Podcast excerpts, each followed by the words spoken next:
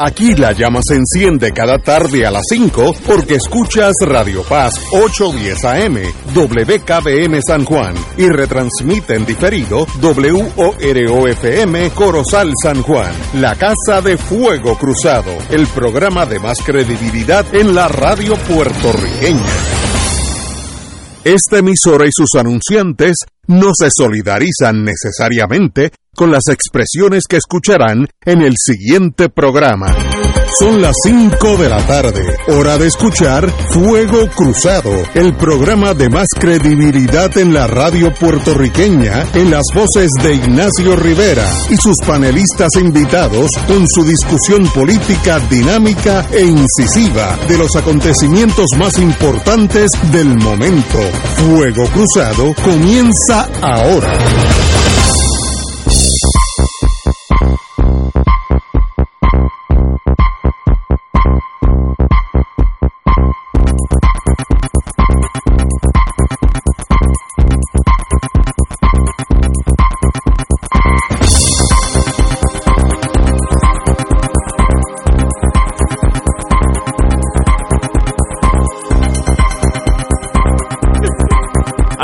Amiga, qué bueno que estamos aquí. Hoy es miércoles, yo creo que es jueves, porque antes venía este grupo jueves, ahora viene miércoles. Entonces yo a mi edad me confundo, pero hoy es miércoles, miércoles 10, si estuviéramos en Italia. Así que, Tato Rivera Santana.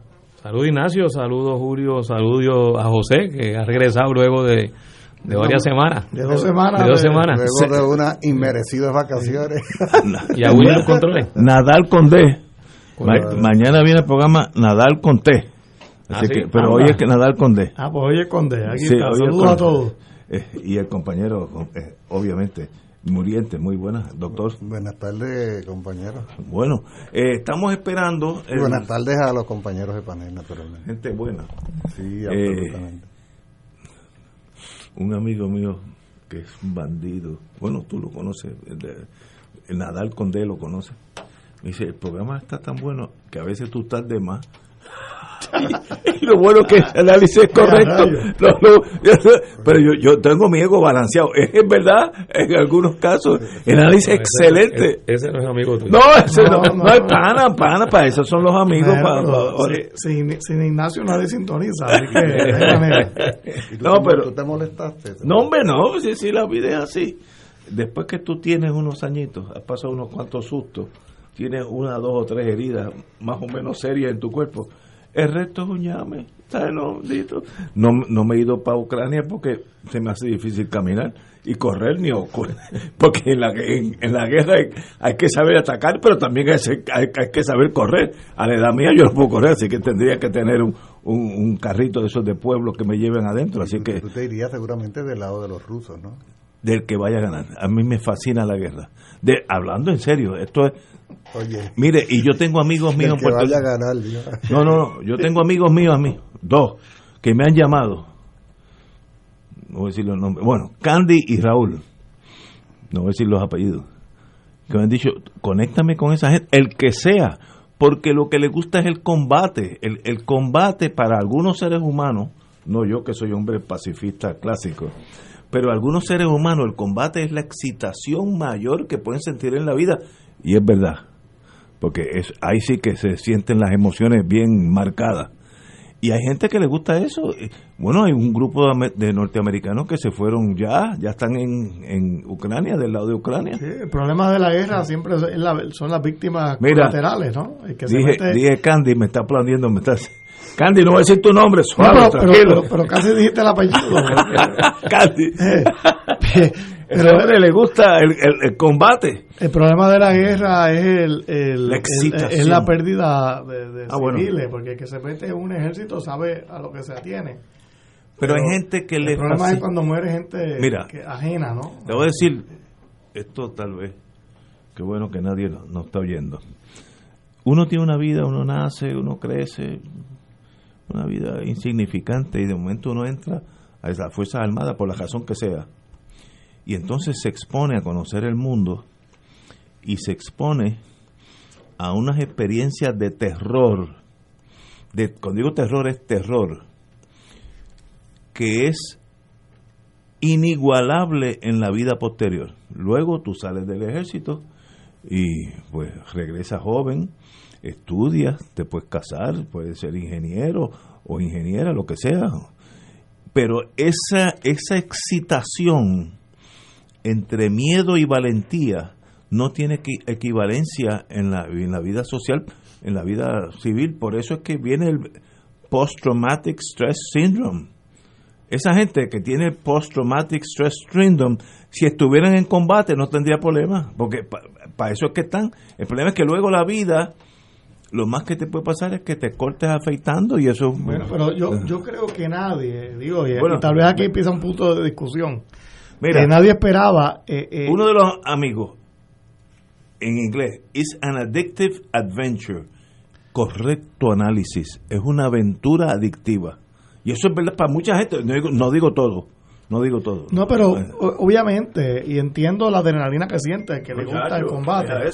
Pero eh, la realidad es que eh, la muerte de, civiles, donde sea, que ocurrió en Irak, o, ocurrió en Afganistán y ahora en Ucrania, es eh, una tragedia humana.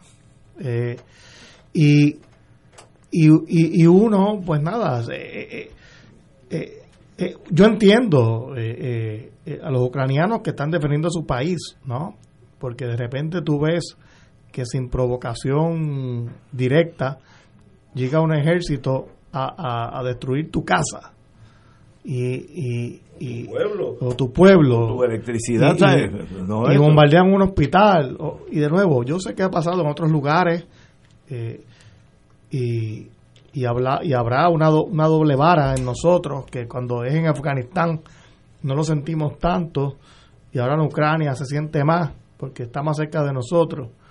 Pero sigue siendo igual de malo y, e igual de, repudiable lo que está sucediendo allí. No hay justificación. Aunque uno entienda por qué comenzó el conflicto, no hay manera de justificar lo que está pasando.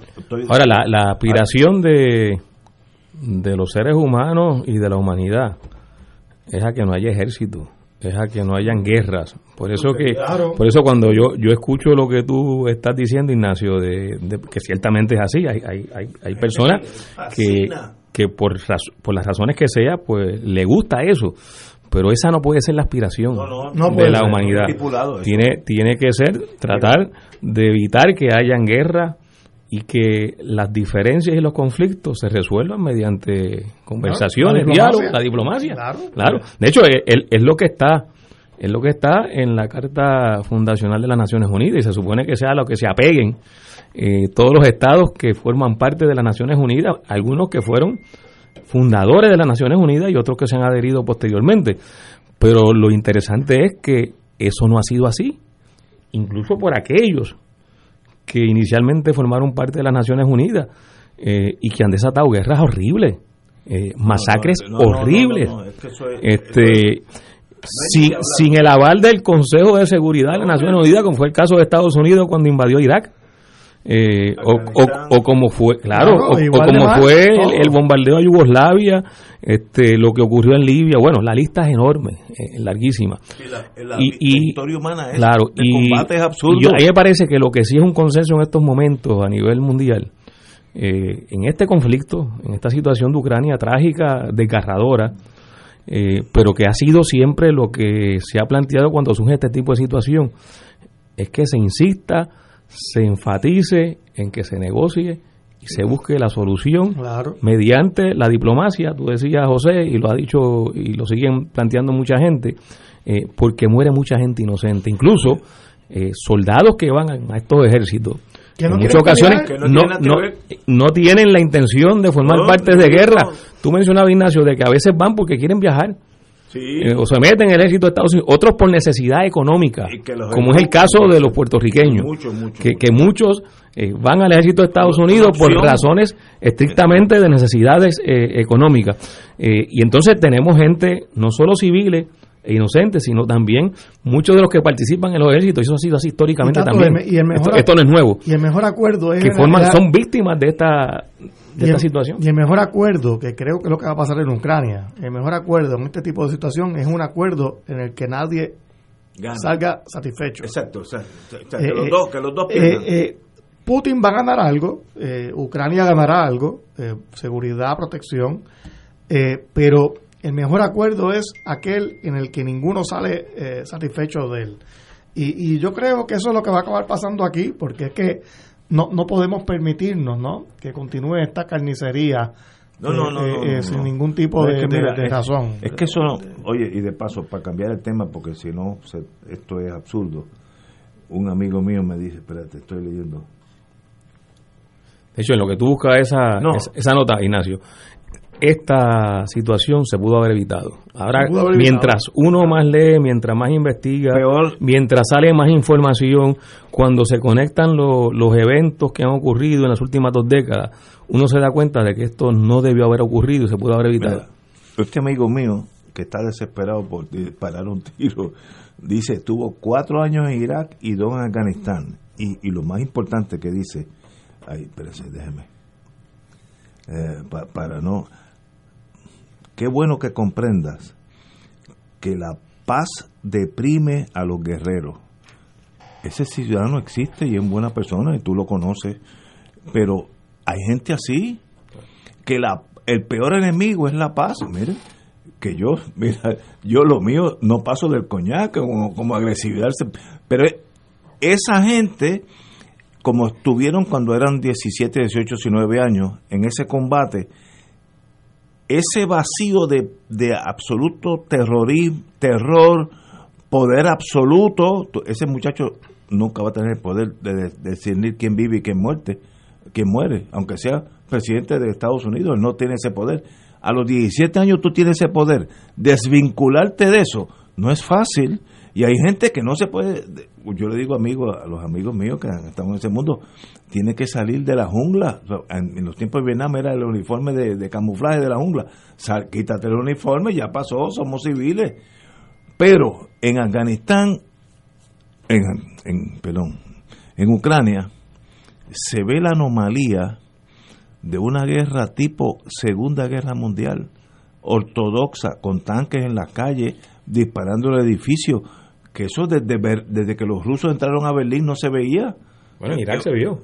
No, no, pero no era una guerra con tanques y no. Era, eh, no, pero no era no era guerra en Irak, no, fue con aviones, con tanques, con artillería, era un con misiles, blindado, ataques desde portaaviones, pero era más, era más aéreo, pero aquí es un tan miles de tanques entrando en una ciudad tumbando caña.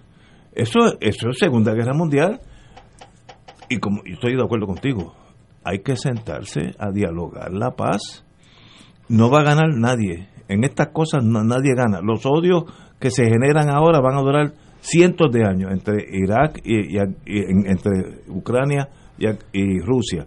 Pero hay que empezar y hay que reconocer que Irak, ay Dios, y Ucrania. Es que no, pero yo, te, mi edad. pero yo te entiendo, Ignacio, porque donde tal vez no habían antes héroes nacionales, Ahora los crearon en Ucrania. y, eso no, y eso no se borra, eso se queda ahí. Ucrania tiene que entender que 30% de su país es ruso.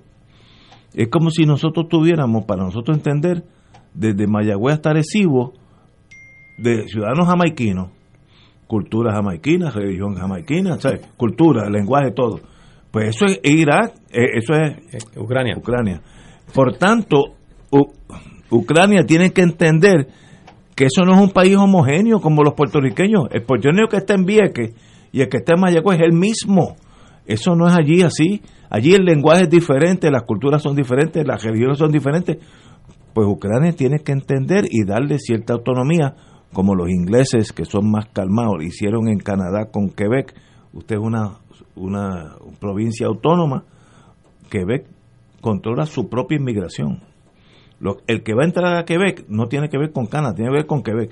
Muy bien, pues llegar a un acuerdo entre y, funciona el sistema, pero no es a tiro limpio porque van, se van a mientras más Rusia esté en Ucrania, peor para Rusia. Es just a matter of time.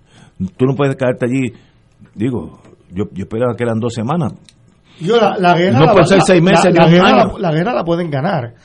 el problema es que a largo plazo, el, problema para Rusia es malo. yo creo que sería un un gravísimo error de parte de Rusia. No creo que esté planteado porque incluso en las expresiones que ha hecho los líderes del gobierno de Rusia, Putin, Lavrov, han insistido en que no van a ocupar eh, Ucrania, porque eso, sería un error. Además, un error mayúsculo. Eh, eh, eso en, en, el acervo histórico de los rusos saben lo que implica en términos de costo, que fue lo que pasó en Afganistán. Exactamente. Así que, que ellos, ellos tienen en su propia experiencia suficientes elementos para la lógica decirle que el objetivo de ocupar Ucrania no puede ser el, objetivo. Entonces, ¿qué buscan? Bueno, ¿Qué busca lo, que, lo que uno ha leído, y, y aquí uno tiene que referirse ahorita conversábamos que, hay que mirar todos los acontecimientos que han ocurrido en los últimos años, los últimos 20 años. Pero lo que está planteando, por lo menos lo que se ha dicho públicamente, es primero que Ucrania no forme parte de la OTAN. Eh, y eso es una reivindicación o un reclamo que está planteando Rusia, eso para mí que ya cada vez se le da más eh, endoso y, crédito incluso por, claro incluso por personas que, que, son directamente vinculados al gobierno de Estados Unidos a los países occidentales. Kissinger lo dijo. exacto una, una, un artículo de Kissinger en el 2014 planteaba ya de que no no no era correcto eh, acorralar a Rusia estableciendo bases de la OTAN cerca de su, de su frontera. Así que esa es una de las primeras eh, reclamaciones que está haciendo Rusia y que la viene haciendo desde hace mucho tiempo atrás. Eh, hay una intervención famosa de Putin en la Conferencia de Seguridad Europea en Múnich eh, en el 2007, donde Putin planteaba, nosotros estamos advirtiendo de que no estamos de acuerdo en que se sigan adhiriendo países que son fronterizos con Rusia a la OTAN, porque las instalaciones militares de la OTAN en esos países, los cohetes no están apuntando a Italia ni están apuntando a Canadá, están apuntando a Rusia. O sea, por una razón elemental de seguridad, que fue la misma razón ilógica que usó Estados Unidos cuando en 1962 en Cuba se instalaron unos cohetes. ¿Y qué, ¿Y qué hizo Kennedy? Pues planteó que no. Eh, o, se van los cohetes o se forma la, la de San Quintín y afortunadamente los líderes en ese momento llegaron a un entendimiento. ¿Y cuál fue el acuerdo? Que los rusos, los soviéticos sacaron los cohetes de Cuba, los americanos sacaron los cohetes Pershing de Turquía, Turquía. y se comprometieron a no invadir a Cuba. Así que ahí, ahí hubo un acuerdo que satisfizo a, a los actores de en ese momento ese conflicto. Entonces aquí yo pienso que una de las soluciones diplomáticas tiene que ser que efectivamente ni Ucrania ni Georgia, que es lo que está planteando Rusia, puedan formar parte de la OTAN, ahí se satisface una de, esas demandas.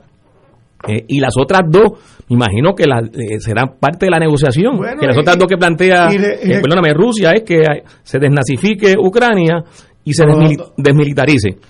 Pues eso, eso se negociará.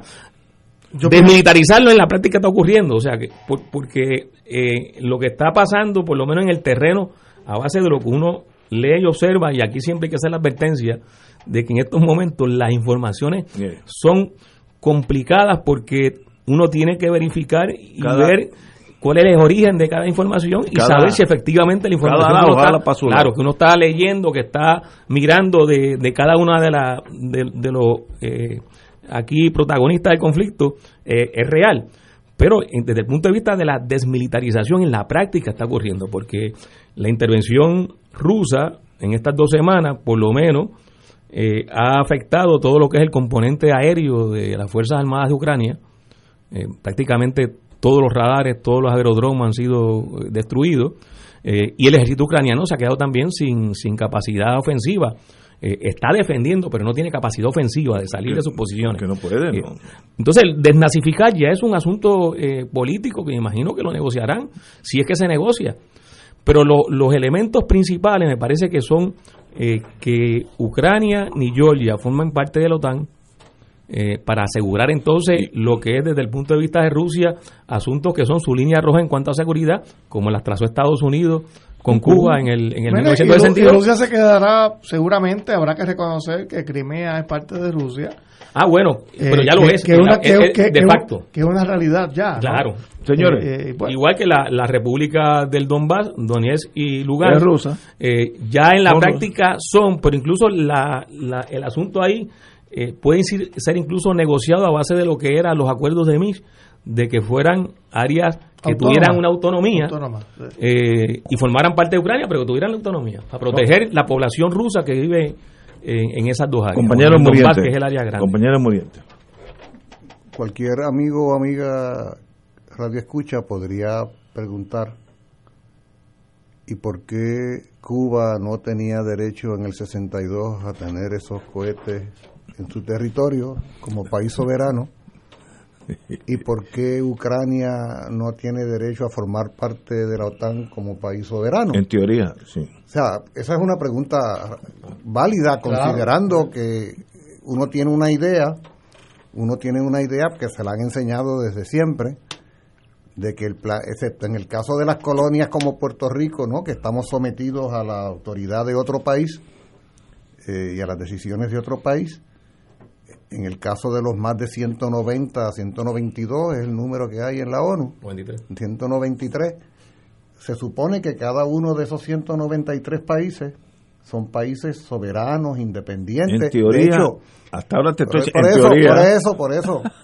Cuando yo invito a los amigos y amigas Radio Escucha a que le den una lectura somera al articulado de la Carta de la ONU, sobre todo los primeros cinco o seis artículos y verán, acuérdense que la ONU se crea justo después del fin de la Segunda Guerra Mundial y supone eh, la creación de un nuevo orden mundial ante la realidad que supuso el fin de la guerra, la derrota de Alemania, Japón y de Italia y la victoria de los llamados aliados, pero a la misma vez la disolución de aquella alianza eh, porque era una alianza más bien circunstancial y surge la Guerra Fría. O sea, todo ese contexto es importante tenerlo presente, pero esos primeros artículos de la Carta de la ONU que establecen la razón por la cual la ONU debe crearse y cuál es la primerísima razón por la cual la ONU debía crearse para respetar la soberanía nacional de los pueblos y de los gobiernos y de los países.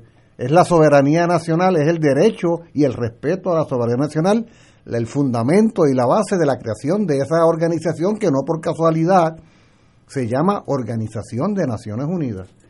Entonces, si uno se cree ese texto textualmente, ¿no? si uno se cree que de veras así es la vida, eh, puede tener complicaciones a la hora de analizar la situación.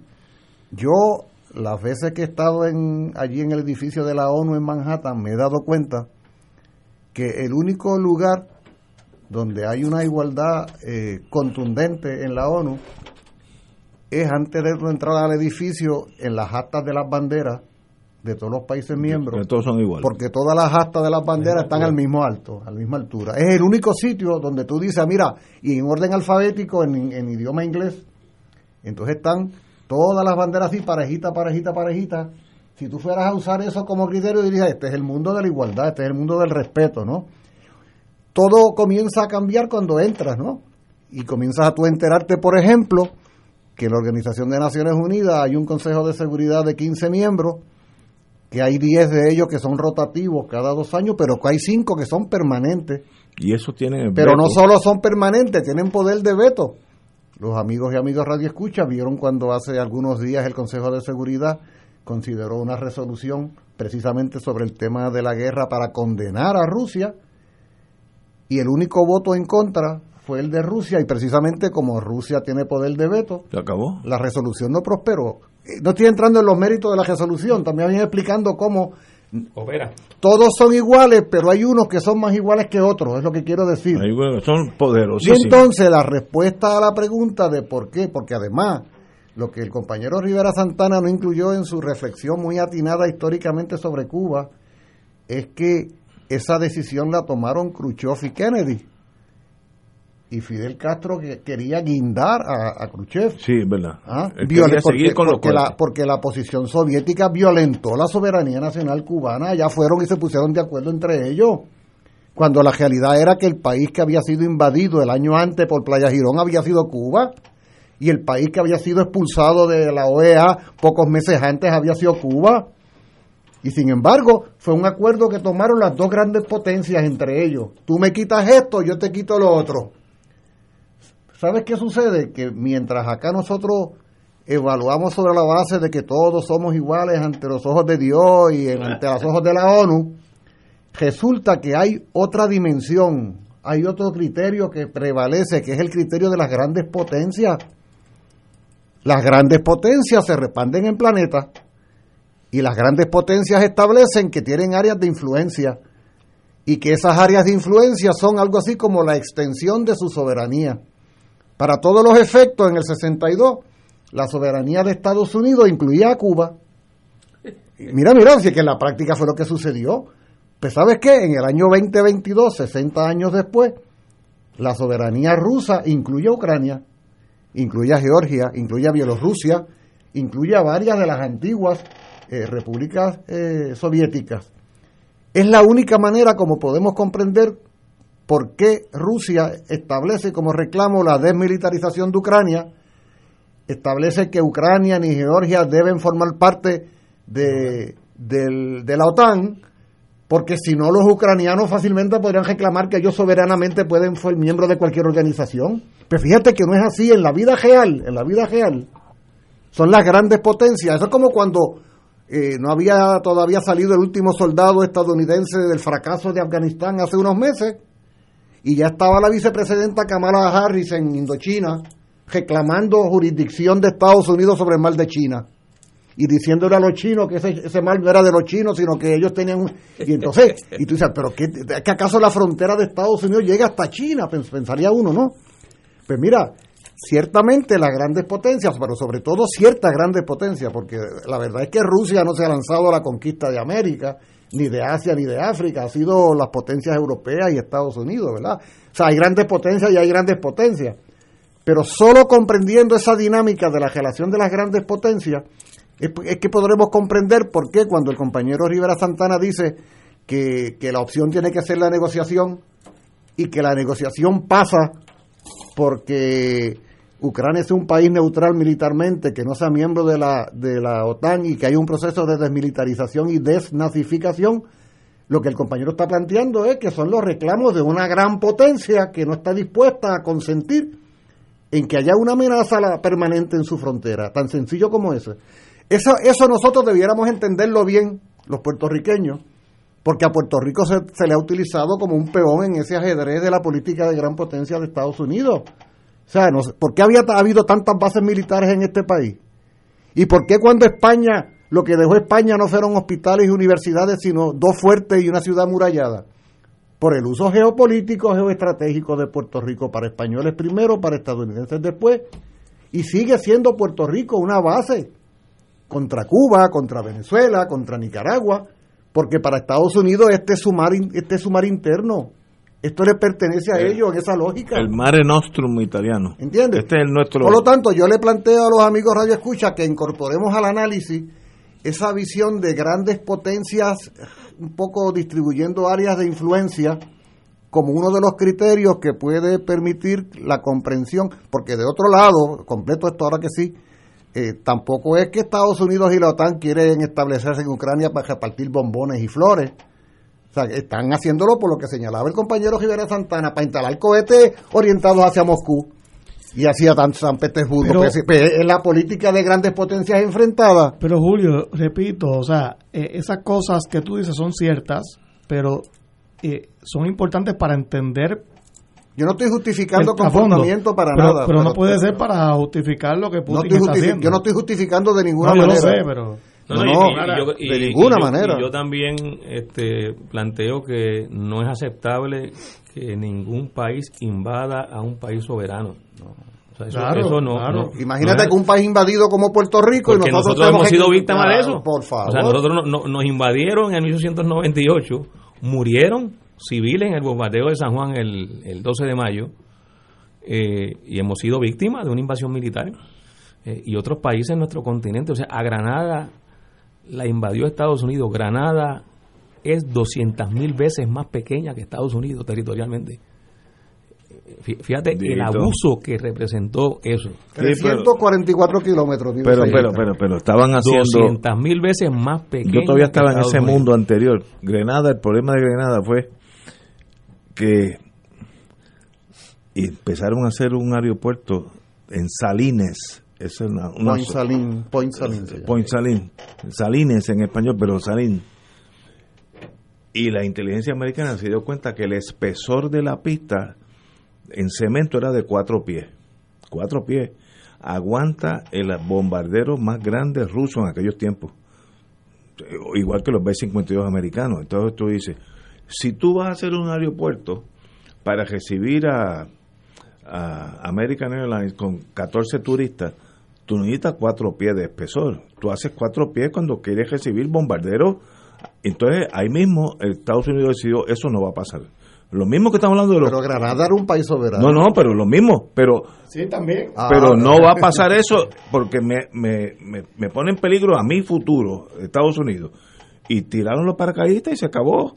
Pero el precipitante fue la pista de Salines, que fue de cuatro, cuatro esa pista, yo aterricé en ella después como turista.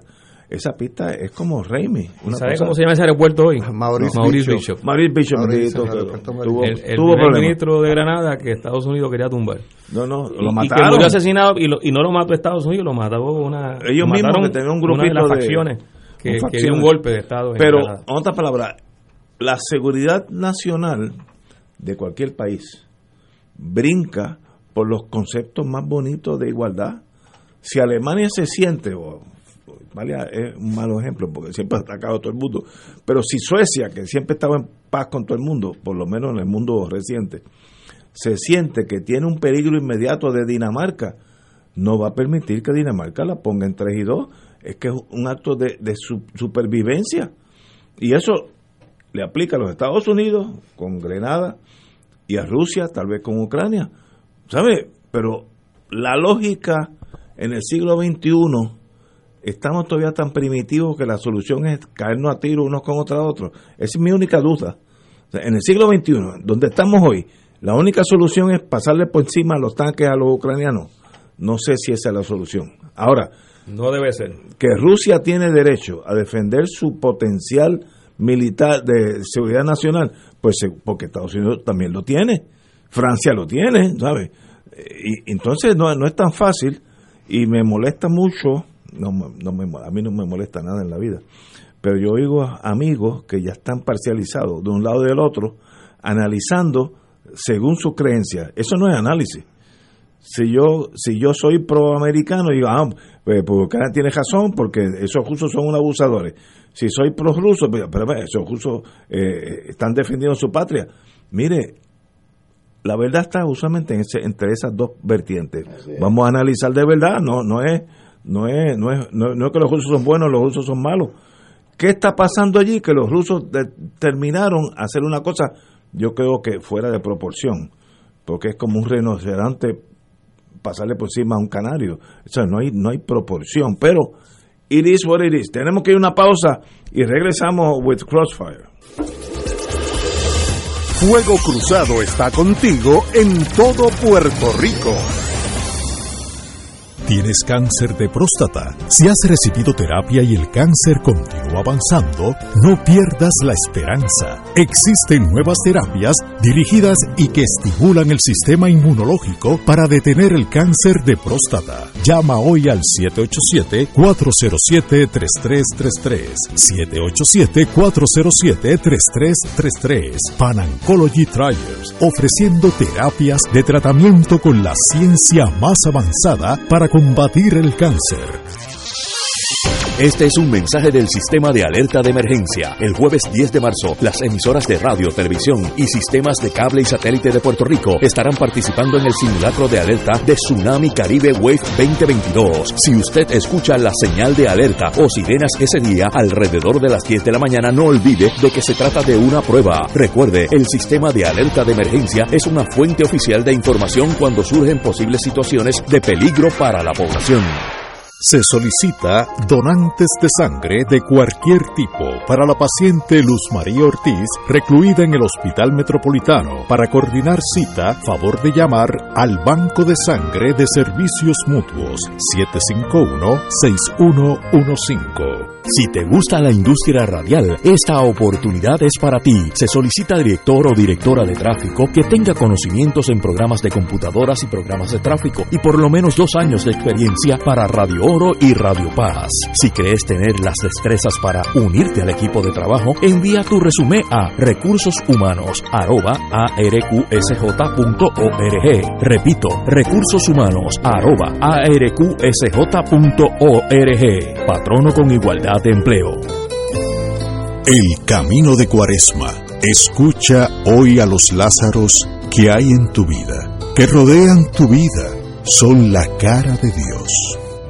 Cáritas de Puerto Rico se une al llamado de emergencia de Cáritas Ucrania y Cáritas Internacionales para ayudar a los miles de desplazados y víctimas del terrible ataque de parte de Rusia a Ucrania y sus comunidades. Pueden enviar su donativo por PayPal en nuestra página www.caritaspr.net, también por ATH móvil bajo el renglón de donar, bajo Cáritas PR o por correo a la siguiente dirección: PO Box 8812 San Juan, Puerto Rico 00910-0812. Los donativos serán enviados a Caritas Ucrania, quienes junto a otros Caritas hermanas están liderando esta importante respuesta humanitaria. Gracias por su apoyo, por sus oraciones y solidaridad.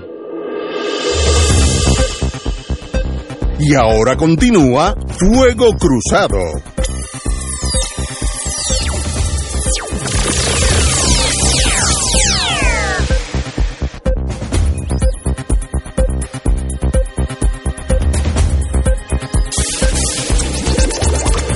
Regresamos, amigos, al mundo local. Vamos a. Oye, déjame hacer un breve Ajá, comentario. sí, por Ignacio. favor. Porque es que eh, eh, conforme fue avanzando esta primera media hora, hubo un asunto que se trajo a colación que tuvo que ver con tus amigos que no han eh, cesado de hacerte llamadas. Todavía tienen el, el- Eh. el uniforme camuflaje puesto. No, es, es- es muy, es muy serio esto, porque esto trasciende Ucrania y tiene que ver con lo que algunos han llamado la subcultura de la guerra, ¿no? la subcultura de la violencia, eh, que en el caso nuestro tiene un peso enorme. En Puerto Rico hay más de 200 mil veteranos y eso implica que hay eh, eh, cientos de miles de familias vinculadas a la cosa militar eh, y son veteranos de las Fuerzas Armadas de Estados Unidos. Y Estados Unidos es un país donde la, la subcultura de la guerra tiene un peso enorme.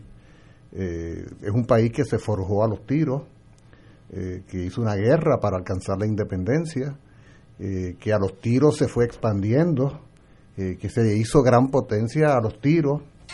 Esa segunda enmienda es la segunda enmienda, la del derecho a la posesión de, de armas, sí. que se convierte en un artículo de fe casi en la cultura estadounidense. Eso no lo puede tocar nadie en Estados Unidos. Exacto, pero tiene eso tiene un sentido, tiene una eso, eso, eso explica muchas cosas.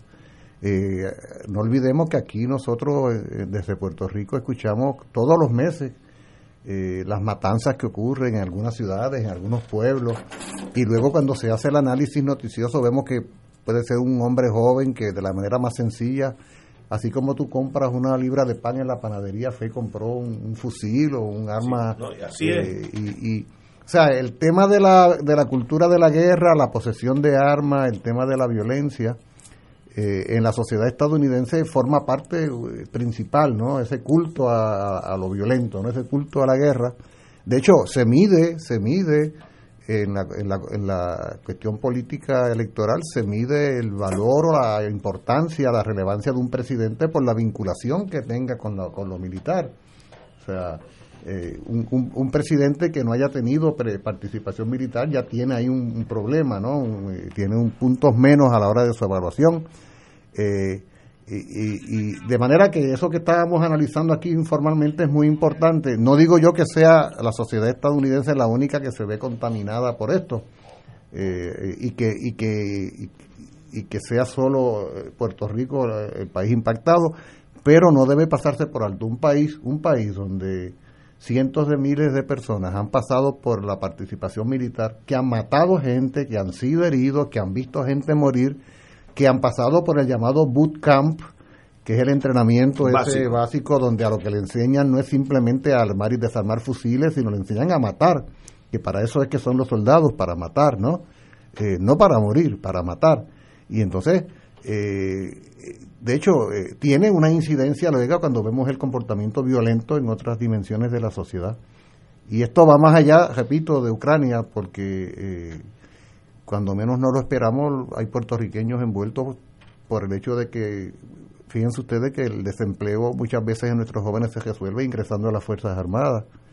O sea, y, y las cuotas más altas de jóvenes eh, de los distintos estados y las colonias estadounidenses, uno de ellos es Puerto Rico, donde tenemos una cantidad enorme de juventud que a falta de otras posibilidades ingresa a las Fuerzas Armadas estadounidenses. Ahora mismo ni siquiera sabemos cuántas decenas o cientos de puertorriqueños, guardias nacionales o soldados regulares están en los países cercanos a Ucrania, donde Estados Unidos ha movilizado a, miles de efectivos o que están prestos a ser movilizados. O sea, es una situación de veras que, que no debe mover a la, a la gracia.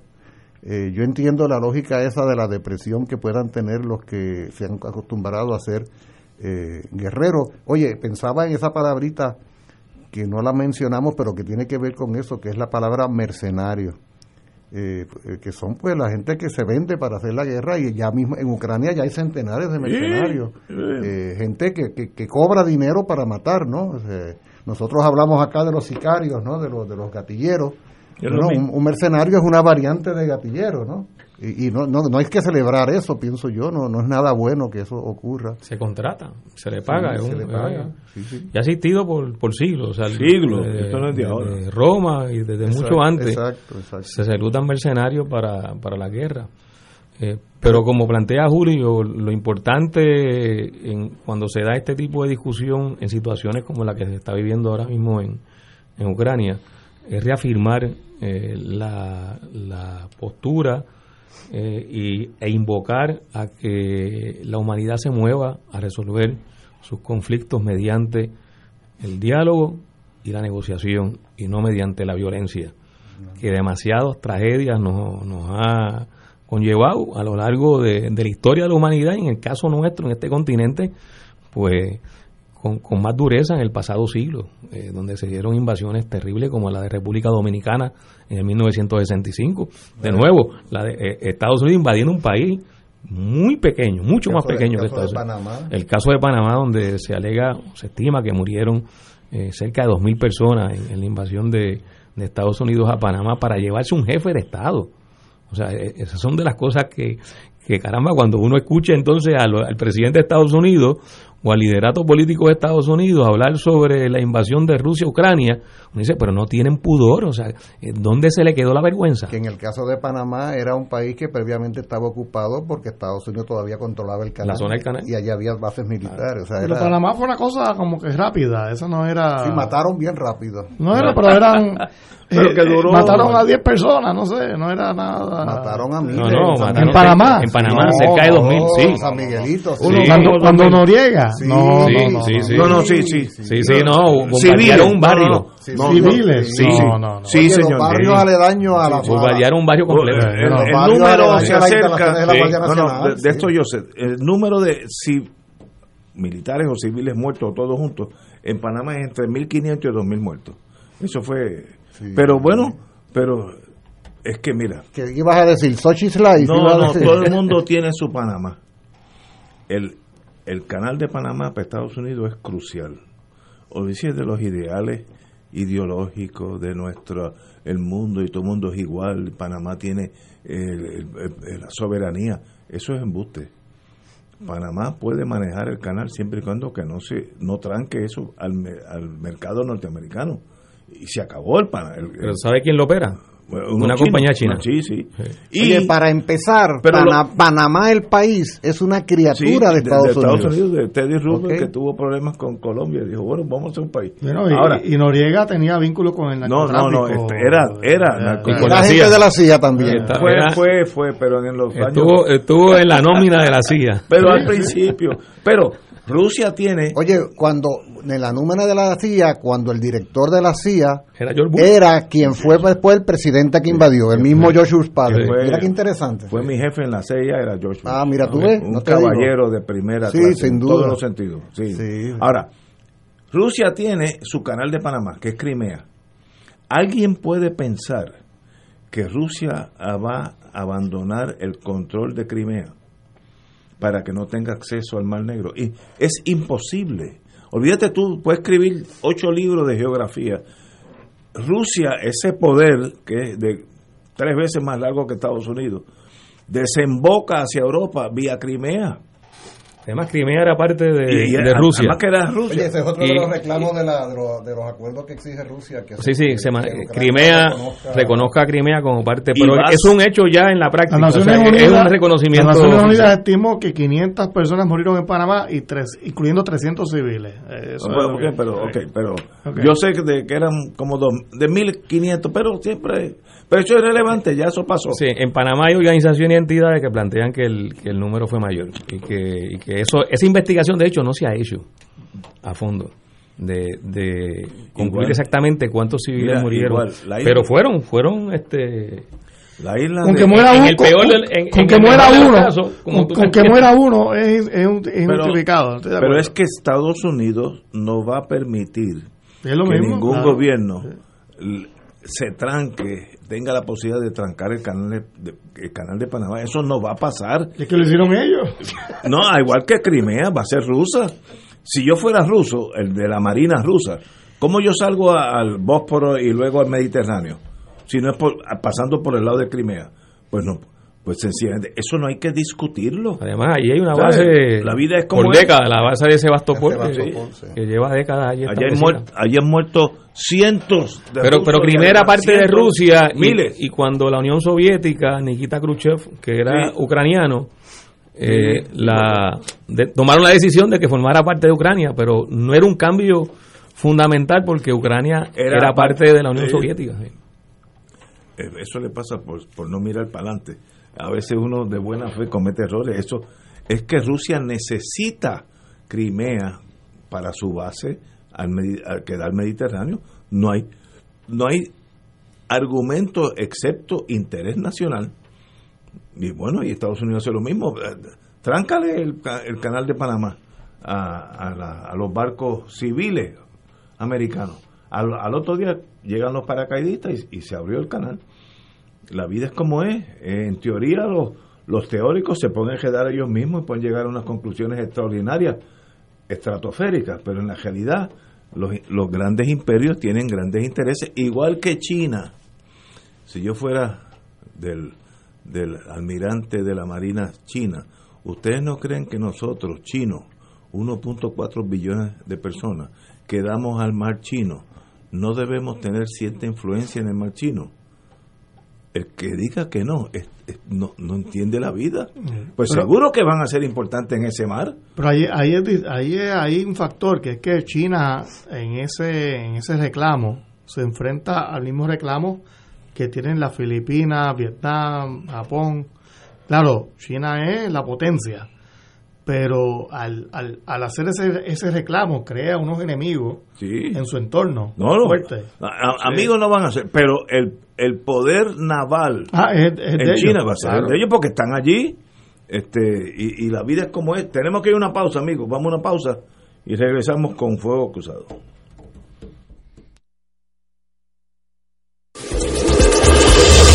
Fuego Cruzado está contigo en todo Puerto Rico. Acompáñanos al retiro virtual de Cuaresma, Tiempo de Conversión y Paz. Sábado 19 de marzo, desde la una de la tarde. Ven vive este tiempo espiritual de reflexión y preparación para trabajar por la conversión y la paz.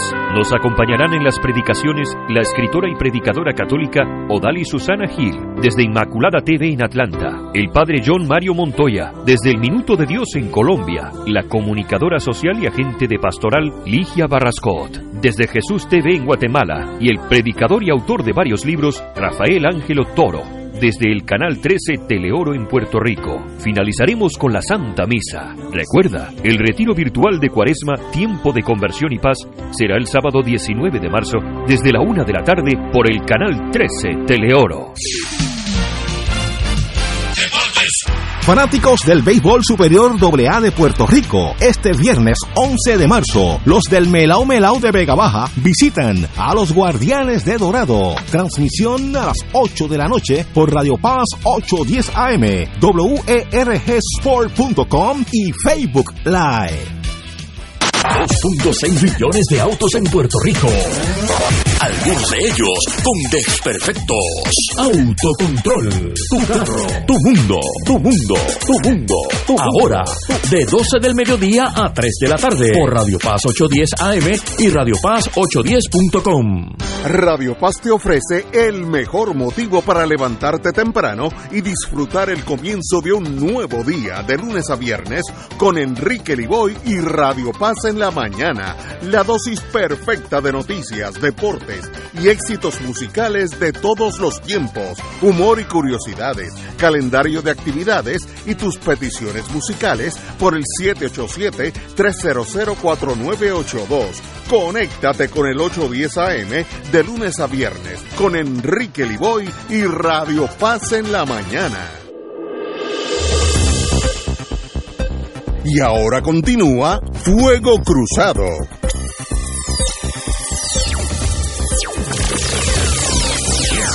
Regresamos amigos y amigas Fuego Cruzado. Se nos olvidó un factor interesantísimo en esta ecuación. Rusia, Ucrania, Estados Unidos, el mundo, el petróleo. Venezuela de momento se torna amigo de Estados Unidos. Estados Unidos ha mandado emisarios a Venezuela a dialogar personalmente con Maduro. Salieron en, televisión con las dos banderas, eh, amigos de siempre y uno se preocupa, oye, uno se pregunta cómo son los intereses eh, nacionales. A la hora de los tomates no hay lealtades, es quién me puede ayudar en qué momento. Rusia, Estados Unidos ha decidido no comprar petróleo ruso, que es, más de lo que yo pensaba. Se ha dicho desde 5 a 8% del petróleo que Estados Unidos consume es ruso, cosas que yo desconocía hasta esta crisis. Pero cuando Estados Unidos decide no comprarle a Rusia, crea un vacío que tal vez lo pueda llenar Venezuela, Nigeria, México y Estados Unidos de momento Brasil también. Brasil eh, ha encontrado que Maduro no es tan mala persona, que es más hay hay puntos de coincidencia entre las dos naciones amigas. Tato. Oye, además además Estados Unidos le compraba carbón porque la veda es al petróleo y al carbón, que son principalmente los, los minerales que Rusia exportaba a Estados Unidos. Estados Unidos le compraba y que de hecho no le incluyó en las primeras sanciones. Eh, y mucha gente se preguntaba a nivel internacional, analista, una vez eh, se da la situación de Ucrania y Estados Unidos anuncia sus primeras sanciones, dice, pero ¿por qué no, no interrumpen la compra de petróleo a, a Rusia? De las cosas interesantes en, esta, en este tablero en este escenario de, de diplomacia, de negociaciones, de intereses, porque hay un elemento y un componente eh, de comercial y estratégico. Por cierto, no han anunciado, Estados Unidos ha anunciado que va a dejar de comprar eh, uranio a Rusia eh, y una serie de... Y a Ucrania, que, que son, incluso hay una serie de minerales que tienen que ver con la producción de, de productos tecnológicos, altamente tecnológicos, como los teléfonos celulares, eh, que Rusia le vende a Estados Unidos parte de esos minerales. Todavía no se ha anunciado que eso se va a dejar de, comprar. Eh, pero lo de Venezuela es, bien interesante y de momento eh, es como cuando tiran un peñón en el agua, que nadie se espera que, haya las, ondas. tan grandes. porque de la, de la misma forma que Estados Unidos envía esa delegación a reunirse con Maduro, no con Guaidó. Así que ya, ya para efectos del gobierno de Estados Unidos, Maduro es el presidente. Exacto. Eh, y Guaidó no es el presidente, eh, como era el título que le tenían, presidente en funciones o presidente administrador, una cosa así. Eh, así que ya hay una, una consecuencia. Pero de todas formas, días antes Estados Unidos vuelve e incluye a Venezuela en la lista de países que no son amistosos de Estados Unidos. Eh, así que aquí hay una serie de, comportamientos políticos de parte de Estados Unidos todavía contradictorios eh, y fluido, o sea, como que no, no está bien definido. Eh, lo importante yo creo que sí es el hecho de que Estados Unidos está tratando de recomponer ante lo que ha ocurrido en, en Ucrania, recomponer un tablero de intereses estratégicos, energéticos, que por la propia acción de Estados Unidos los había roto, como es el caso de Venezuela. Y de hecho también había tenido algún tipo de tirantez con Arabia Saudita con relación a la compra del petróleo de, Arabia Saudita. Y están tratando de recomponer eh, unos entramados en cuanto al comercio de, combustibles eh, fósiles eh, para que de alguna manera esto no altere desde el punto de vista estratégico para Estados Unidos y comercial una situación que ya de por sí es delicada. Lo de, lo de Venezuela, he leído algunos comentaristas que plantean que viene impulsado ya desde que empezó la inflación en Estados Unidos, o sea que lo de lo de Ucrania precipitó la decisión. Ah, pero venía ya. Sí, porque el precio del petróleo está aumentando antes de lo de Ucrania. Sí. Y, el precio del petróleo venía aumentando porque luego de la, de empezar a atenuarse la pandemia, empezó nuevamente la producción de bienes, el consumo eh, de bienes y la demanda de bienes de consumo aumentó eh, prácticamente eh, volviendo a unos niveles antes de la pandemia y la oferta en el caso del petróleo estaba por debajo de lo que era la demanda y de lo que es la demanda. y esa diferencia, ese desfase entre la demanda que está ocurriendo y la oferta es lo que ha elevado el precio del petróleo eh, en los últimos meses y que amenaza con que eh, todas estas proyecciones de recuperación económica que muchos analistas y entidades estaban cifrando que ocurriera en los próximos meses, eh, pues pueda detenerse y se puede estancar. y lo de Ucrania lo que viene es un poco a precipitar en el caso de Estados Unidos esa decisión eh, con Venezuela. Ahora, eh, leía ayer eh, de un analista experto en este tema del petróleo y luego busqué información porque me, llamó la atención que buena parte del petróleo de Venezuela lo comercializa Rusia. No sé si ustedes recuerdan que el, Rosneft, marketing, el mercadeo. precisamente por el bloqueo y las sanciones de Estados Unidos a Venezuela, Venezuela se movió a vender su petróleo con China, con Rusia hizo unos acuerdos también con Irán, pero trató de buscar una salida al cerco que Estados Unidos le impuso con relación eh, a la exportación del petróleo y llegó a unos acuerdos con Rusia que fueron eh, públicamente reseñados, eh, unos acuerdos estratégicos y unos acuerdos en el, en, el, en el tema de la exportación de petróleo y en la rehabilitación de la refinería de, de Venezuela y de los pozos de extracción de petróleo. había un acuerdo estratégico entre Rusia, y lo hay, entre Rusia y Venezuela. Y, ello implicó que Venezuela entrara en un convenio con Rosneft para que Rosneft, que es la empresa estatal rusa que maneja el petróleo, eh, se encargara de comercializar parte del petróleo mediante mecanismos que Rosneft tenía para que no pudieran bloquearlo las sanciones de Estados Unidos eh, la forma de, de, comercializar ese petróleo. Rosneft luego renuncia, o sea, Rosneft se va de Venezuela en el 2020 eh, y entonces la operación que hacía Rosneft en Venezuela está haciendo otra empresa estatal rusa. Esto es más complicado y tiene una serie de, de, elementos que, que, a uno lo sorprenden, porque en última instancia eso tampoco afecta mucho a Rusia. O sea, el hecho de que Estados Unidos se mueva a comprar nuevamente petróleo a Venezuela, de alguna manera también beneficia a Rusia. porque Rusia es quien comercializa eh, buena parte del petróleo de Venezuela. Pero yo creo que los Estados Unidos, si llegan a un acuerdo con Venezuela, va a conllevar que saquen a las empresas. Eh, de hecho, parte del problema es que Venezuela no, no creo que, vaya a poder suplir eh, la necesidad de los Estados Unidos de petróleo, porque allí ha ocurrido tanta desinversión ¿no? en, en lo que es la extracción desde que en tiempos de Hugo Chávez sacaron a los ingleses, a las compañías americanas, a los franceses, eh, eh, hay mucha producción venezolana que, que, no ha podido nunca volver a lo que era antes. Eh, así que Venezuela ya no produce como producía, va a requerir unas inversiones multimillonarias. No, pero yo creo que Estados Unidos lo que quiere es que llene ese vacío pequeño. Pero de todos modos, requiere de, de, mucha extracción y los venezolanos han perdido a pesar de que tiene las la reservas de petróleo más grandes del mundo, más, más grandes que incluso de que las de Arabia, Saudita, eh, eh, hace falta mucha inversión en infraestructura que no se da en, un año, eh, toma tiempo. Toma tiempo. a mí me da la impresión que lo que busca Estados Unidos es tratar de evitar que el precio del petróleo siga subiendo. Siga subiendo. Y entonces, aunque aunque beneficie económicamente a Venezuela y a Rusia, esa, esa, ese acuerdo con Venezuela, el interés es que el petróleo no suba mucho, porque eso sí tiene unas consecuencias económicas. Son las 18 horas, tenemos que ir a una pausa y regresamos con Fuego Cruzado. Fuego Cruzado está contigo en todo Puerto Rico. Aquí la llama se enciende cada tarde a las 5 porque escuchas Radio Paz 810 AM, WKBM San Juan y retransmite en diferido WOROFM Corozal San Juan, la Casa de Fuego Cruzado, el programa de más credibilidad en la radio puertorriqueña.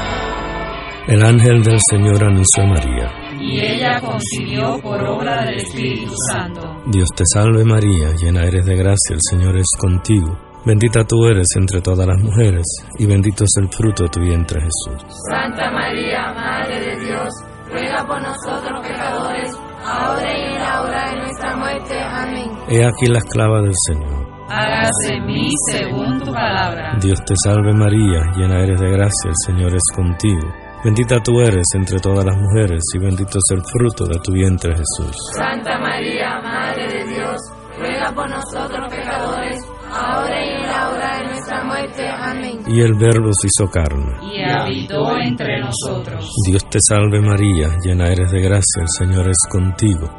Bendita tú eres entre todas las mujeres, y bendito es el fruto de tu vientre Jesús. Santa María, Madre de Dios, ruega por nosotros pecadores, ahora y en la hora de nuestra muerte. Amén. Ruega por nosotros, Santa Madre de Dios. Para que seamos dignos de alcanzar las promesas de nuestro Señor Jesucristo. Oremos.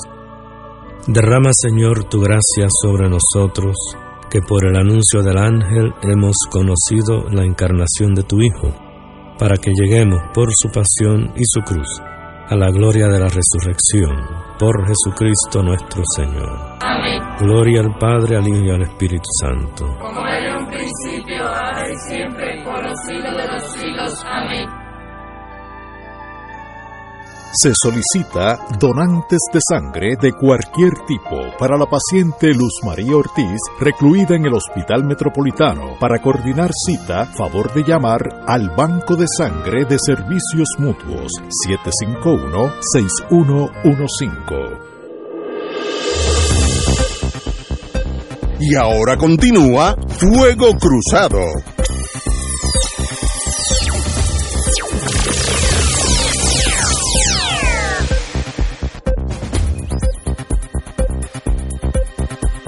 Regresamos. Hoy Sangreos de Fuego Cruzado. Compañero Muriente.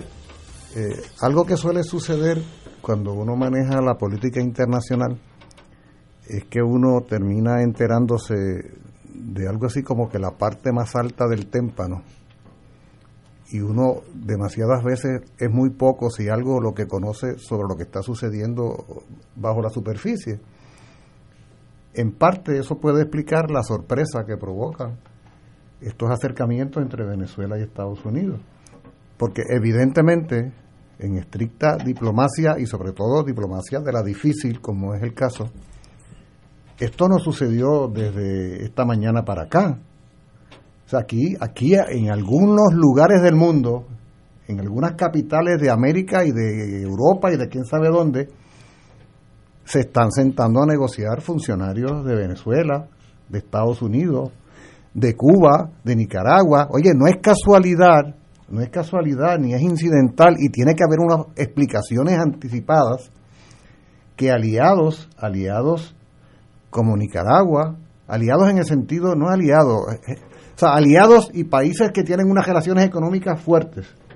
En el caso de América, pues Nicaragua, en el caso de Venezuela, el apoyo ruso ha sido fundamental en esta coyuntura. ¿Cómo tú explicas que ahora pareciera ser que Venezuela se va del otro lado? Eso no sucedió. Evidentemente que aquí los rusos y los venezolanos se han sentado a conversar estas cosas y los rusos les han dicho a los venezolanos, esta es la gran ocasión para meterle un tutazo a los americanos que se van a ver obligados a revisar la posición que tienen con ustedes y van a tener que abrir un canal de comunicación para ver cómo resuelven el problema del alza en el precio del petróleo. Efectivamente lo que ha sucedido. O sea, esto no es, de parte de Venezuela no es una posición contra Rusia. Pero del parte de Cuba tampoco, pero observe, yo, yo invito a los amigos, amigas Radio Escuchas a que lean, está en, en internet, lo que fue la declaración oficial de Cuba sobre el tema de la guerra. Es una, es una decisión tan equilibrada y donde ha buscado las formas de poder establecer, por ejemplo, eh, el hecho de que Cuba no comparte la decisión de invadir un país soberano. Cuba se abstuvo en la resolución de la Asamblea General ni que, eh, Vene- Venezuela no fue. Venezuela no participó No, no. En, la- en- en eso. Pero fíjate, Este, que se, pero, Nicaragua. fíjate, pero- pero fíjate que se huyeron. ¿Por qué fue? No, que no se Porque había una negociación. es que está, no es que, pero, no es que, Eh. pero no es que se huyeron. Evidentemente están negociando hace rato entre todos ellos. Bueno, Ah. bueno. Ah, bueno, yo, el, bueno. el- el dinero habla, lo que pasa. Oye, no, de pero, repente ah, me apareció Venezuela para aquí- votar. Pero allí. aquí hay un ángulo, aquí hay un ángulo de todo esto que abre una brecha política en América Latina en lo que tiene que ver con el acoso del cual está siendo objeto Venezuela desde hace tiempo por parte de Estados Unidos. O sea, eh, yo estoy seguro, estoy convencido, conociendo la, la, la capacidad y la, la calle que tienen esos diplomáticos, eh, lo mucho que saben de, tantas cosas, que se sentaron a calcular todo esto y Rusia y Venezuela y Nicaragua y Cuba ¿ah?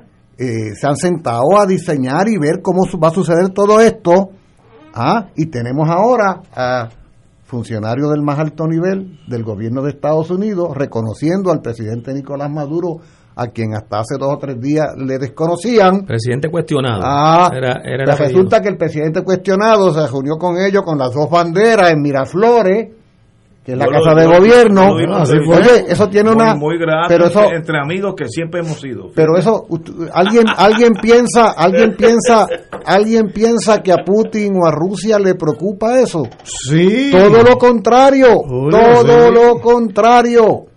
Todo lo contrario, se ha abierto una brecha donde el gobierno de Estados Unidos ha tenido que revisar su posición frente a Venezuela. Y Maduro ante ellos, porque Ah. el dinero habla. Y mientras... Lo sí, mismo, sí, eso, pero- va, eso va del dos de las sí, pero- ok, pero aquí quien está necesitado de revisar una posición porque ha querido ser rendido por hambre es Venezuela y es el beneficiario directo de este tipo de negociación. Yo nunca vamos a escuchar, vamos a estar atentos a ver si sucede, a que en ningún momento Rusia va a, cuestionar o a lamentar esa, esa situación que se está dando en Caracas. No, para nada. Si es una brecha que se abre donde hay un cuestionamiento de la política exterior estadounidense en América Latina, como consecuencia y como secuela de lo que está sucediendo, de acuerdo. Pues mira qué sucede, como decía el compañero Rivera Santana hace un momento, sobre la base de las negociaciones diplomáticas. No conocemos detalles, pero uno puede más o menos ir percibiendo cosas. Eh, eh, y fuera del aire lo decíamos, que si China interviene, que si el otro, pues quién sabe si de aquí a una semana esto por la vía diplomática se ha cuadrado. Ah, pero esa apertura que se dio con Venezuela prevalece, Pero yo, se yo, mantiene. yo lo veo. No puede O sea yo que lo- en ese sentido, eh, oye aquí, Gana Venezuela. oye yo yo quisiera yo quisiera poder ir a, a- a- a la pequeña Habana allí en, en, en- en Miami a ver qué piensan los cubanos exiliados y los nicaragüenses y los venezolanos que de- bueno ustedes no leyeron la no leyeron la- la- las expresiones de Marcos Rubio, Rubio. por ejemplo que es uno de los voceros del este no no eh, Biden es un poco menos que un traidor Pero a la yo- patria. para, pero- para sí. que vea cómo están las cosas. Venezuela acaba de liberar dos americanos que estaban eh, presos por espionaje. Ahora mismo lo acaban de soltar. Es que como, como siempre se- hemos sido aliados y amigos, Sí, ustedes no entienden claro. lo que es esta cosa. Mira, yo lo veo, yo lo veo, yo lo veo distinto. Está, gan- está ganando Venezuela. Yo lo veo- ganando- oh, sí. siendo amigos. Yo lo veo distinto a Y Julio. lo próximo probablemente es que Estados Unidos libera a Alex Saab. Saab. Mira, También, también, también, también. también. Mira, eh, Venezuela sin duda sale ganando aquí, no hay duda de eso.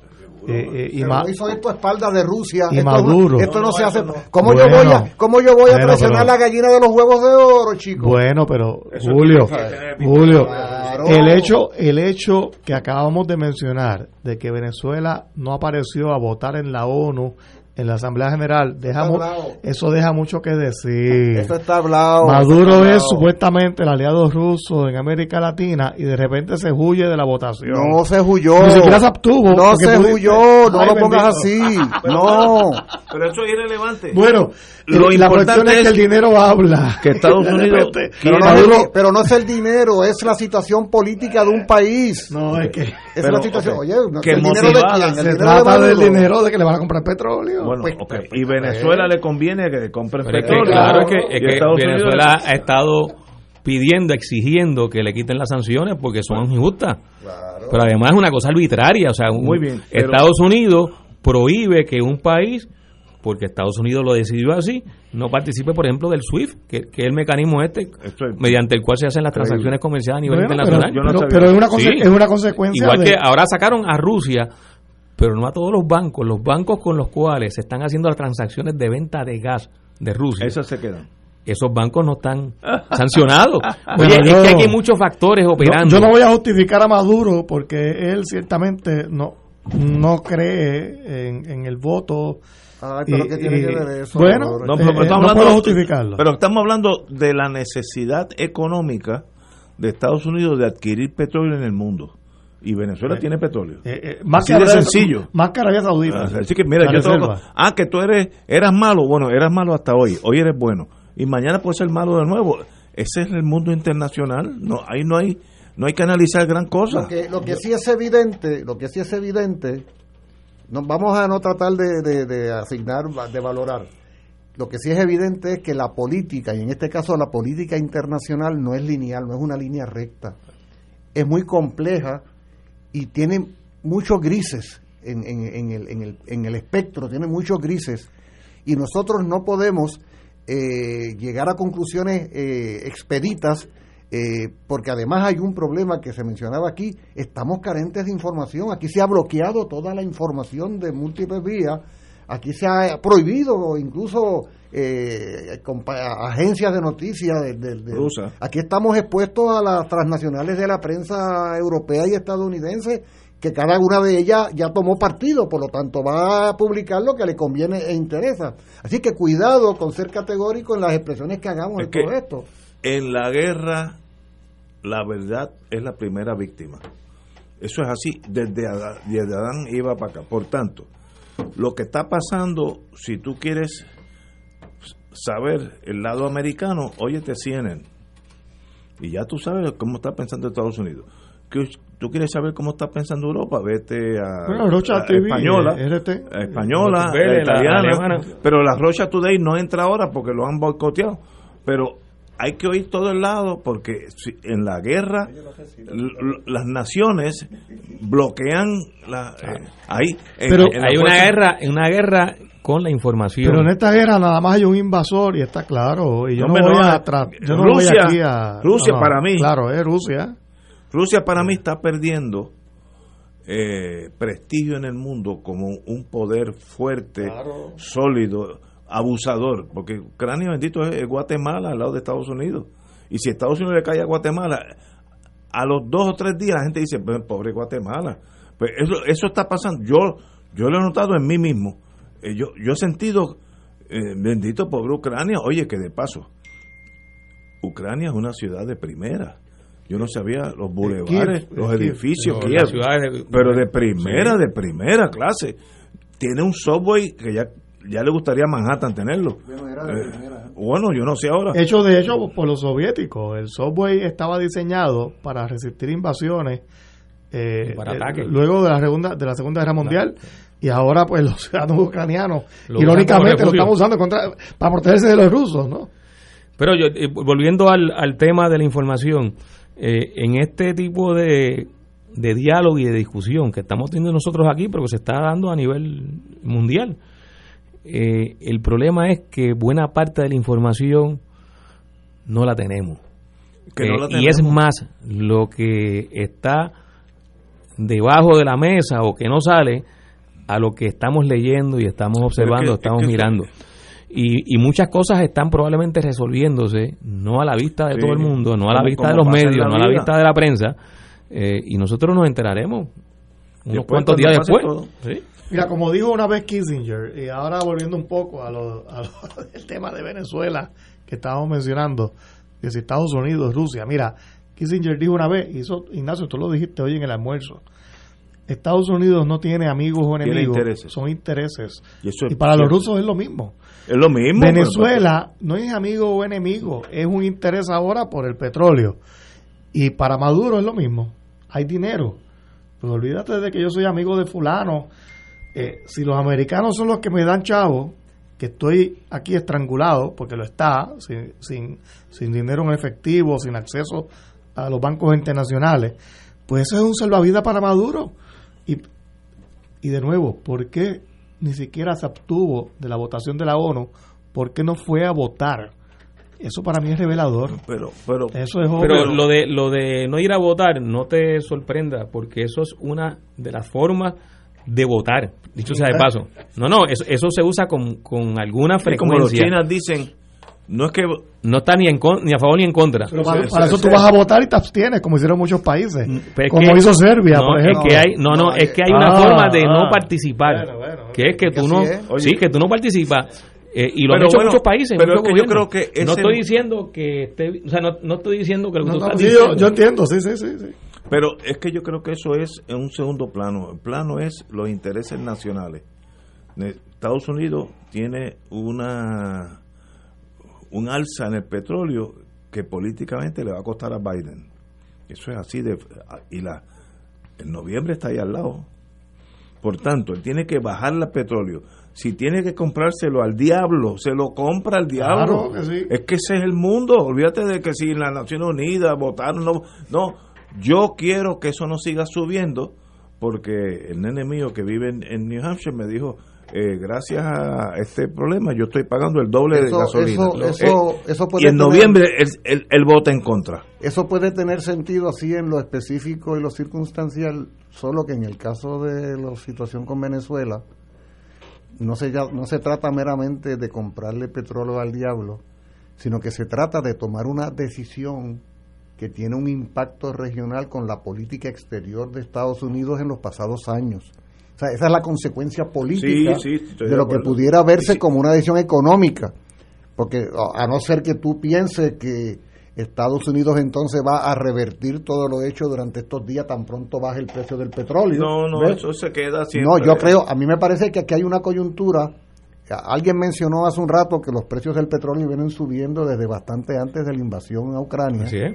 Por eso aquí está, aquí hay un problema, pero además, pero es que no se trata solo del petróleo en el caso de Venezuela. O sea, aquí está habiendo unos, unos diálogos y unos debates y unas conversaciones que datan de mucho tiempo. Por eso es que yo decía hace un momento que cuidado, porque nosotros nos enteramos hoy de lo que no sabemos desde cuándo se está conversando. Y en las relaciones bilaterales entre estados suceden cosas que uno ni se enteró porque puede ser que sea en la capital del país más insignificante donde hay dos embajadores negociando todo esto y nos enteramos nosotros acá para que sea algo tan contundente como esto. O sea, tú sabes las implicaciones que tienes en la política exterior estadounidense lanzar por la borda lo que ha sido toda una política exterior de agresión, de acoso, de amenaza contra Venezuela. ¿Qué va a decir ahora Reino Unido sobre los mil millones de dólares en oro que tiene en su banco que le ha secuestrado a Venezuela? Alegando de que no puede decidir quién es el presidente legítimo, si Maduro o Guaidó.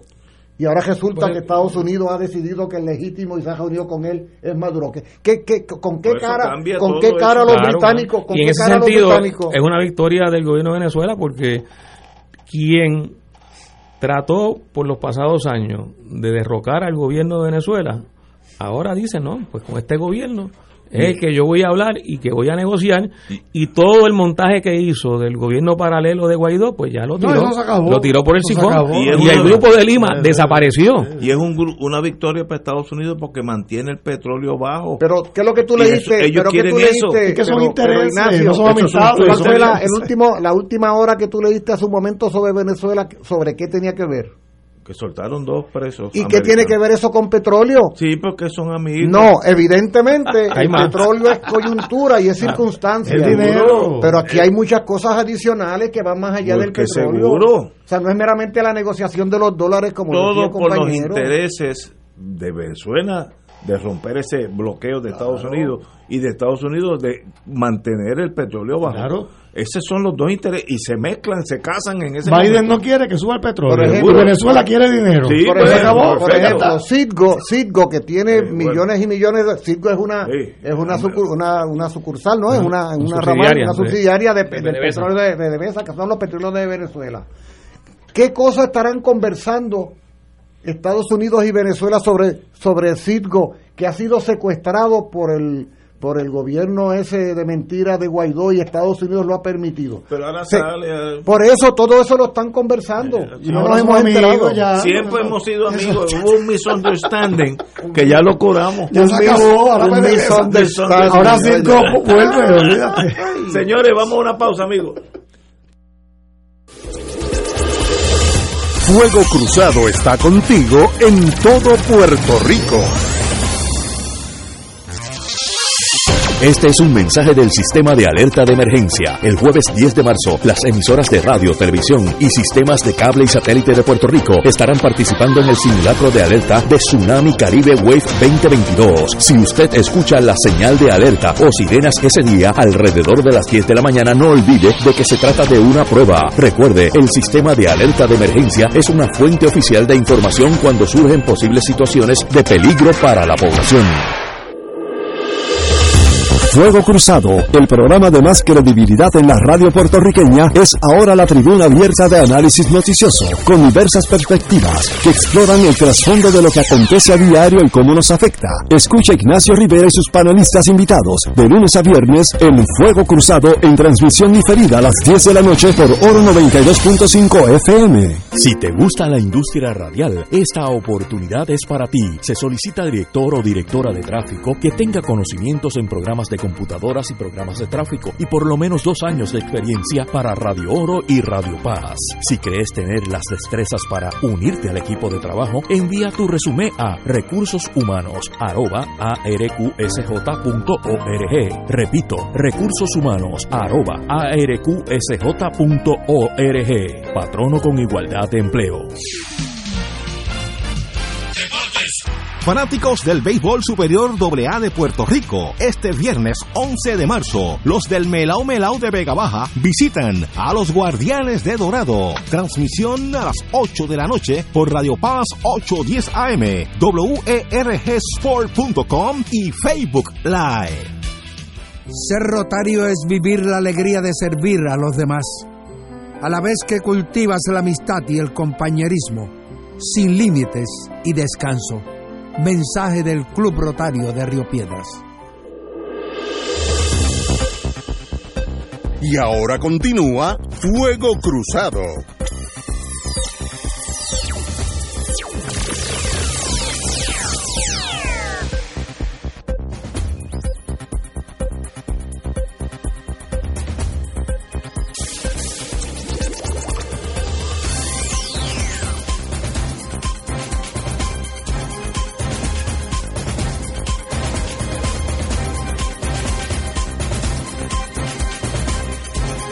Siguiente segmento es pagado.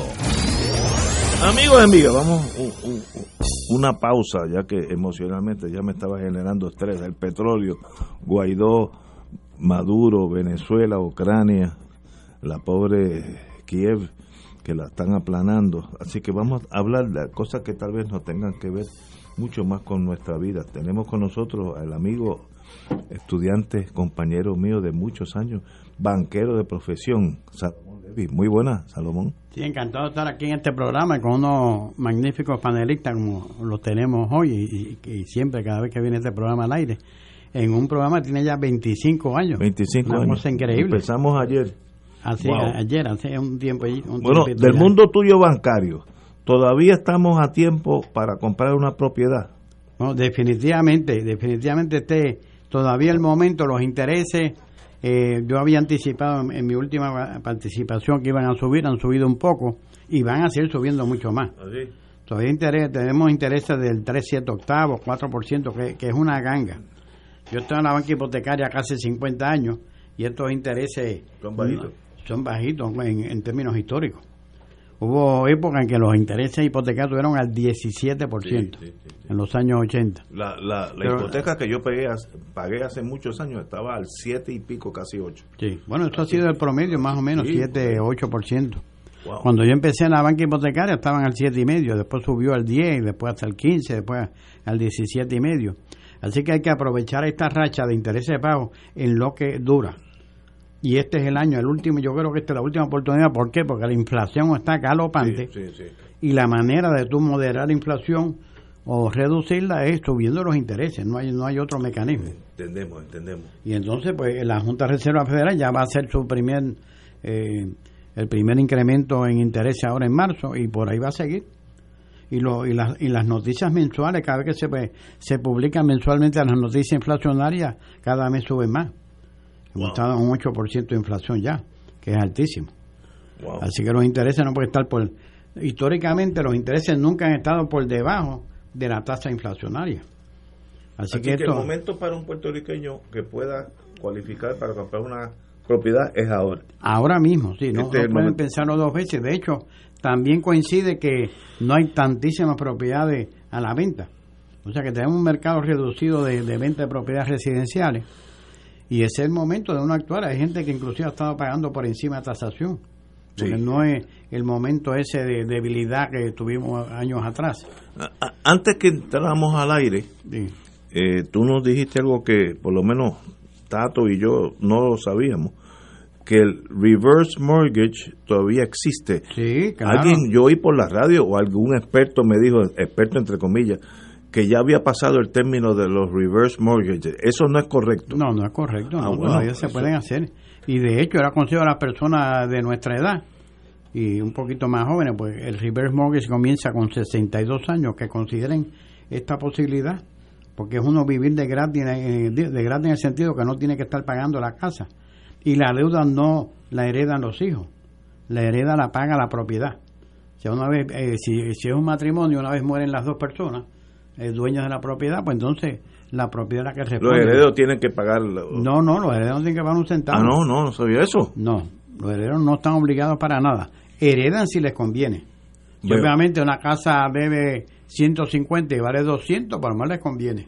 Veo. Pero muchas veces deben más de lo que si la persona ha estado 20 30 años disfrutando de la hipoteca reverse, donde uno no paga nada. Solo tiene que pagar el seguro que protege la propiedad y, y, y si hay que pagar algo de contribución sobre la Me propiedad. preguntan de Mayagüez si alguien que ya pagó la hipoteca puede tener reverse mortgage. Sí, definitivamente. Ah, pues, Puede eh, tener la- Mayagüez, sí. La, la casa salda o, o una casa que deba. Sinceramente, una persona mayor que viva de, de una pensión y que no considere por esta posibilidad, no está pensando bien porque ahora mismo los alimentos están subiendo, eh, la gasolina está subiendo, la luz está subiendo, el agua la van a subir ya en julio, ya lo anunciaron. O sea que tu dólar se va a ir a- aminorando en Erosionando. poder adquisitivo. Por eso es mejor tener más. ¿Cómo tú puedes tener más dólares? Pues con una- un reverse. Si tú tienes una hipoteca, debes tener un reverse. Y aunque uno no tenga hipoteca, la casa salda le sirve a uno para uno tener eh, Un eh, ingreso. un ingreso que compense la inflación, porque la inflación no se va a quitar de, de la noche a la mañana. Esto va a durar varios años y se va a empeorar. ¿A quién yo tengo que llamar? ¿Con- ¿Qué hago en el caso de su señoría, que sabemos que su vida ha sido dedicada a ese mundo? ¿A quién yo llamo en el caso? Bueno, a mí me encanta, me llamen inclusive hasta sábado y domingo. Yo lo sé, yo, a mí me consta. Siete, Este señor trabaja 24/7, Bueno, para mí no es literalmente. trabajo, para mí no es trabajo. ¿A dónde tenemos que llamar? 787 Ajá. 232 3952 232 3952 es el celular y el de la oficina 787-622-6262 y se, y se pusieron estos números porque coincide con la edad mínima requerida para uno poder coger el reverse. ¿Eh? Ese, 787-622-6262 y el, el celular es celular ese lo- me pueden llamar inclusive después que se termine el programa o en cualquier momento al 787 232 3952 pero lo importante es que la persona mayor, yo la oriento debidamente. Hay personas que a lo mejor no les conviene, pero otros que yo diría que a la inmensa mayoría de las personas mayores les conviene, a no ser que tengan un ingreso tan bueno, tan alto, que, que obviamente puedan pagar la hipoteca fácilmente. Bueno, pues eso, eso elimina como 15 personas en Puerto Rico. El resto Sí, de sí. nosotros caemos en el renglón No, tuyo. definitivamente, o sea, eh, eh, eso es un producto que fue eh, aprobado por el gobierno federal, por el Congreso, o sea, no es no, no es un invento nuestro, no es de la banca, es, un, es una aproba, un invento de la, de la, de la legislatura, digo, del Congreso de Estados Unidos. Así que la lo que se había regado, porque Tato y yo pensábamos que era así, que ya había pasado el término para cualifi- cualificar para reverse mortgage, eso no es correcto, eso sigue en pie. Sigue en pie, lo que pasa es que últimamente la gente con la caída de los intereses se olvidaron un poco del reverse, pero el reverse precisamente como los intereses todavía están bajos, pues todavía lo que se va acumulando en deuda es menor que antes. Veo. este, Porque si más o menos se acumula un 3,5 o 4% anual. Si tú tienes 100 mil pesos en deuda, pues se va a estar acumulando como 4 mil pesos al, año. Y si yo quiero vender una propiedad, también... La puede vender en cualquier eh, momento. eh, con estos mismos números. Aunque tenga la hipoteca reverse, se puede vender en cualquier momento. Eso no hay la duda en, en ¿Cómo, se, cómo se llama tu compañía? Senior Mortgage, precisamente el Senior nombre, Mortgage, obviamente. El, el nombre se puso cuando nosotros comenzamos, fue dedicado exclusivamente a hipotecas reverse. Y fuimos número uno en ese en ese renglón.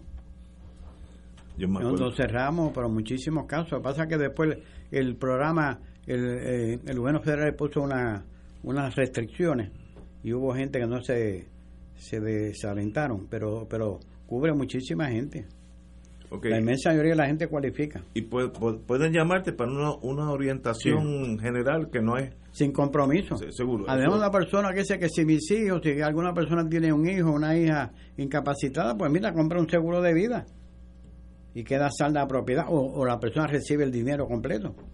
Si tiene un hijo, una hija así incapacitada, porque si uno lo que tiene son hijos ya grandes, y yo no creo que quizás ninguno de nosotros eh, le regalaron una propiedad a los padres, casi todos tuvimos que pagarla. Pues entonces, ¿por qué la insistencia? Que uno, no, déjame dejar de esta casa a mi hijo, pero si, si usted no recibió gratis nada, usted Bueno. tuvo que pagarla. Extraordinario. 232 3952. 3952. Y me pueden llamar ahora cuando yo salga del programa sin problema ninguno. O sea que yo tuve un caso en estos días con el Salomón.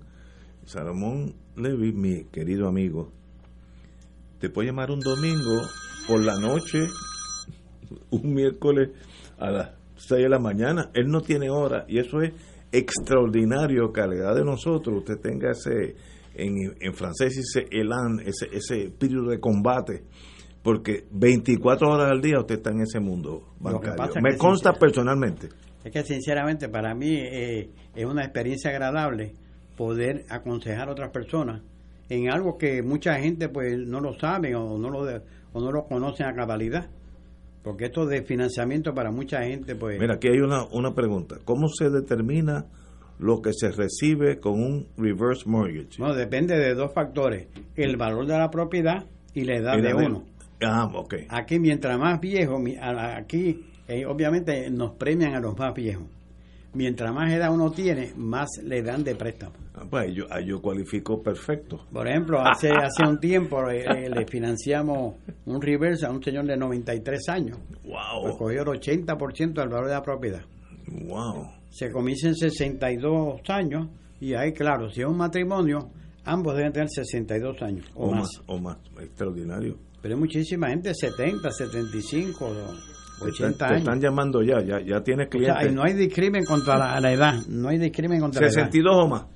Puede ser una persona de 80, 85 años. Lo, lo importante es que la persona pues esté bien de la mente, o sea, que pueda entender el Exacto. negocio. Si está incapacitado no se puede hacer, obviamente, Ob- mentalmente. Obviamente, obviamente. Pero tendría que ser a través del tribunal, pero pero realmente es un producto que para las personas para las personas mayores, para muchas personas mayores le viene muy bien. Un privilegio estar contigo. Senior Mortgage 622-6262. Ese es fácil de recordar. 622-6262. Y el celular de Salomón 232-3952, que también lo atiende personalmente. Bueno, ahora me pueden llamar Domingo por la mañana. No, y que ya yo lo hice contigo en estos días. Domingo por la mañana, sábado por la tarde. Es Usted siempre está en la, De hecho, en la lo- línea de fuego. Se supone que ya pronto pueda ya hacer el préstamo la, la, la amiga tuya. Muy bien, etcétera, etcétera. Me Bueno. alegro mucho. Ok. Salomón, privilegio. aquí. Un- Senior Mortgage. Es un placer. Y un me consta personalmente que funciona el sistema. Hermano, como siempre. Gracias. Vamos a una pausa, amigos. Fuego Cruzado está contigo en todo Puerto Rico. Cáritas de Puerto Rico se une al llamado de emergencia de Cáritas Ucrania y Cáritas Internacionales para ayudar a los miles de desplazados y víctimas del terrible ataque de parte de Rusia a Ucrania y sus comunidades. Pueden enviar su donativo por PayPal en nuestra página www.caritaspr.net, también por ATH móvil bajo el renglón de donar, bajo Caritas PR o por correo a la siguiente dirección: PO Box 8812 San Juan, Puerto Rico 00910-0812. Los donativos serán enviados a Caritas Ucrania, quienes junto a otros Caritas hermanas están liderando esta importante respuesta humanitaria. Gracias por su apoyo, por sus oraciones y solidaridad.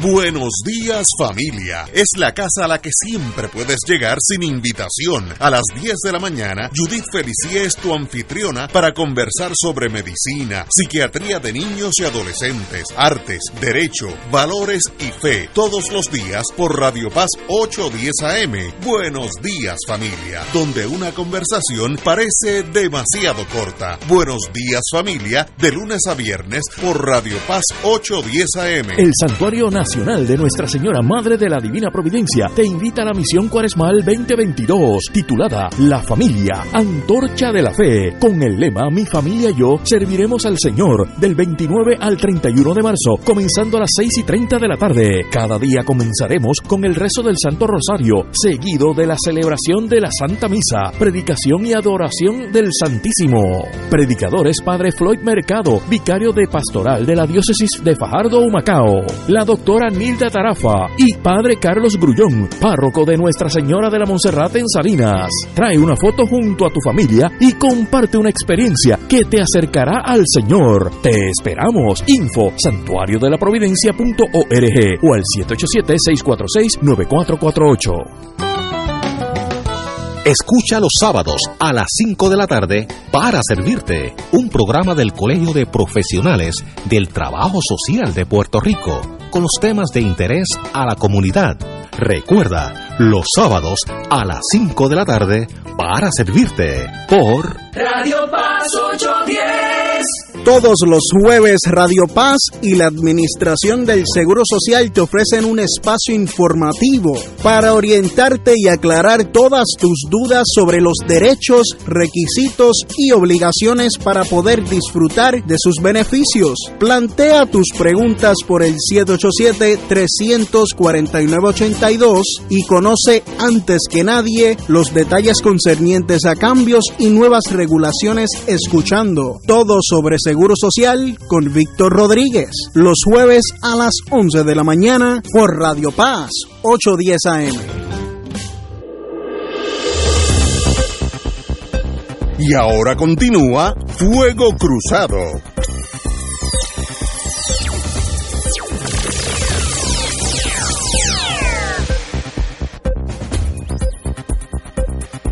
Amigos y amigas, vamos a la cosa local. Eh, en estos días sucedió una tragedia. Yo que estuve un tiempito de mi vida en la Guardia Costanera, pues sé que esto sucede, pero hoy en día está en un, pro- en un artículo de Benjamín Torres Gotay la tragedia máxima de unos haitianos, hermanos queridos, que emigran en un bote de 51 una persona, un bote de tal vez 18 o 20 pies, eh, que eso es como ir como sardina, eh, y murieron nueve niños, infantes, eh, que tuvieron que tirarlos al agua. Es horrible, eso. Una cosa dantesca, eh, y sencillamente llegaron a, a Puerto Rico deshidratados, al- algunos... A la isla de, de desecheo. Desecheo, sí. Eh, eh, tuvieron que, que darle comida, suero. Y uno se explica cómo es posible que en el siglo XXI existan esas diferencias entre unos y otros, seres humanos todos que somos, donde uno de los problemas que tenemos, por lo menos yo, es no engordar más, comer menos, porque estoy engordando mucho, por tanto mis problemas existenciales tratar de perder peso y otros que no tienen para darle comida a sus hijos, esos nueve infantes que murieron no tenían nada, ni agua, y tuvieron que tirarlos al agua.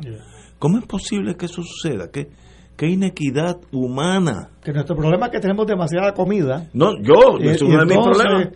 Esas personas que son vecinos de nosotros, Ahí al ahí lado, ahí al lado. no tienen que comer. Una No. tragedia, eh, y eso, digo, yo que estuve unos añitos en la Guardia Costanera, esto no es un caso insólito, esto pasa cada rato. Usualmente, cuando la yola se vira y se ahogan todos, pues entonces no hay no hay evento. No hay testigos. No hay, no hay, no- no hay relato. No hay- no hay quien relato, cuente. no hay Exacto. relato. Eh, eh, en los dominicanos tienen un, porque han sufrido mucho más que nosotros, tienen una, un lenguaje más bonito en, en torno a la tragedia. Cuando en, en una fiesta dominicana tú dices, oye, y Chencho que venía para acá, si, la, si te contestan, no llegó, ahí paró la conversación. O sea, no, no hay que seguir, ¿por qué no llegó? No, no, no. Ellos saben, si no llegó es porque se viró la yola y se ahogó todo el mundo y nadie lo sabe, y nadie lo sabrá, porque hay, hay una corriente del Atlántico Norte hacia Atlántico Sur, que si tú caes ahí vas a tener a Venezuela. Eh, por tanto, no van a encontrar ni botes ni cadáver, nada, de- Oye, el desaparece. canal de la Mona es de los pasajes más peligrosos Sí, que existen. hay una corriente fuerte. Que hasta, que hasta en un bote Sí, eh, eh, de, eh, un bote de lujo Sí, con- sigue con siendo malo eh, pasar ese canal. porque va la corriente Imagínate en una yola, ¿no? Este, Pero- en- en- ¿A alguien le importa? Y eso es mi, mi, mi corazón de verdad se entristece. ¿A alguien en Puerto Rico o a alguien en Estados Unidos le importa esos nueve bebés que tuvieron que tirarlo al agua? Es una Ah. cosa, para una, una película de, de, de terror. horrible. ¿A alguien aquí le ha importado en el día de hoy? ¿Tú has oído a alguien quejarse? Tenemos que No, quejarnos. es una es una tragedia que, que no hay forma verdad de, de uno describirla ni de incluso encontrar palabras para uno reaccionar a, a lo que a esto que, que ha ocurrido pues es, es hasta difícil porque uno quisiera encontrar una palabra que pudiera llenar No, no la hay, no la el, hay, no, no. el coraje y el sentimiento que, que tenemos cuando pasa este tipo de cosas.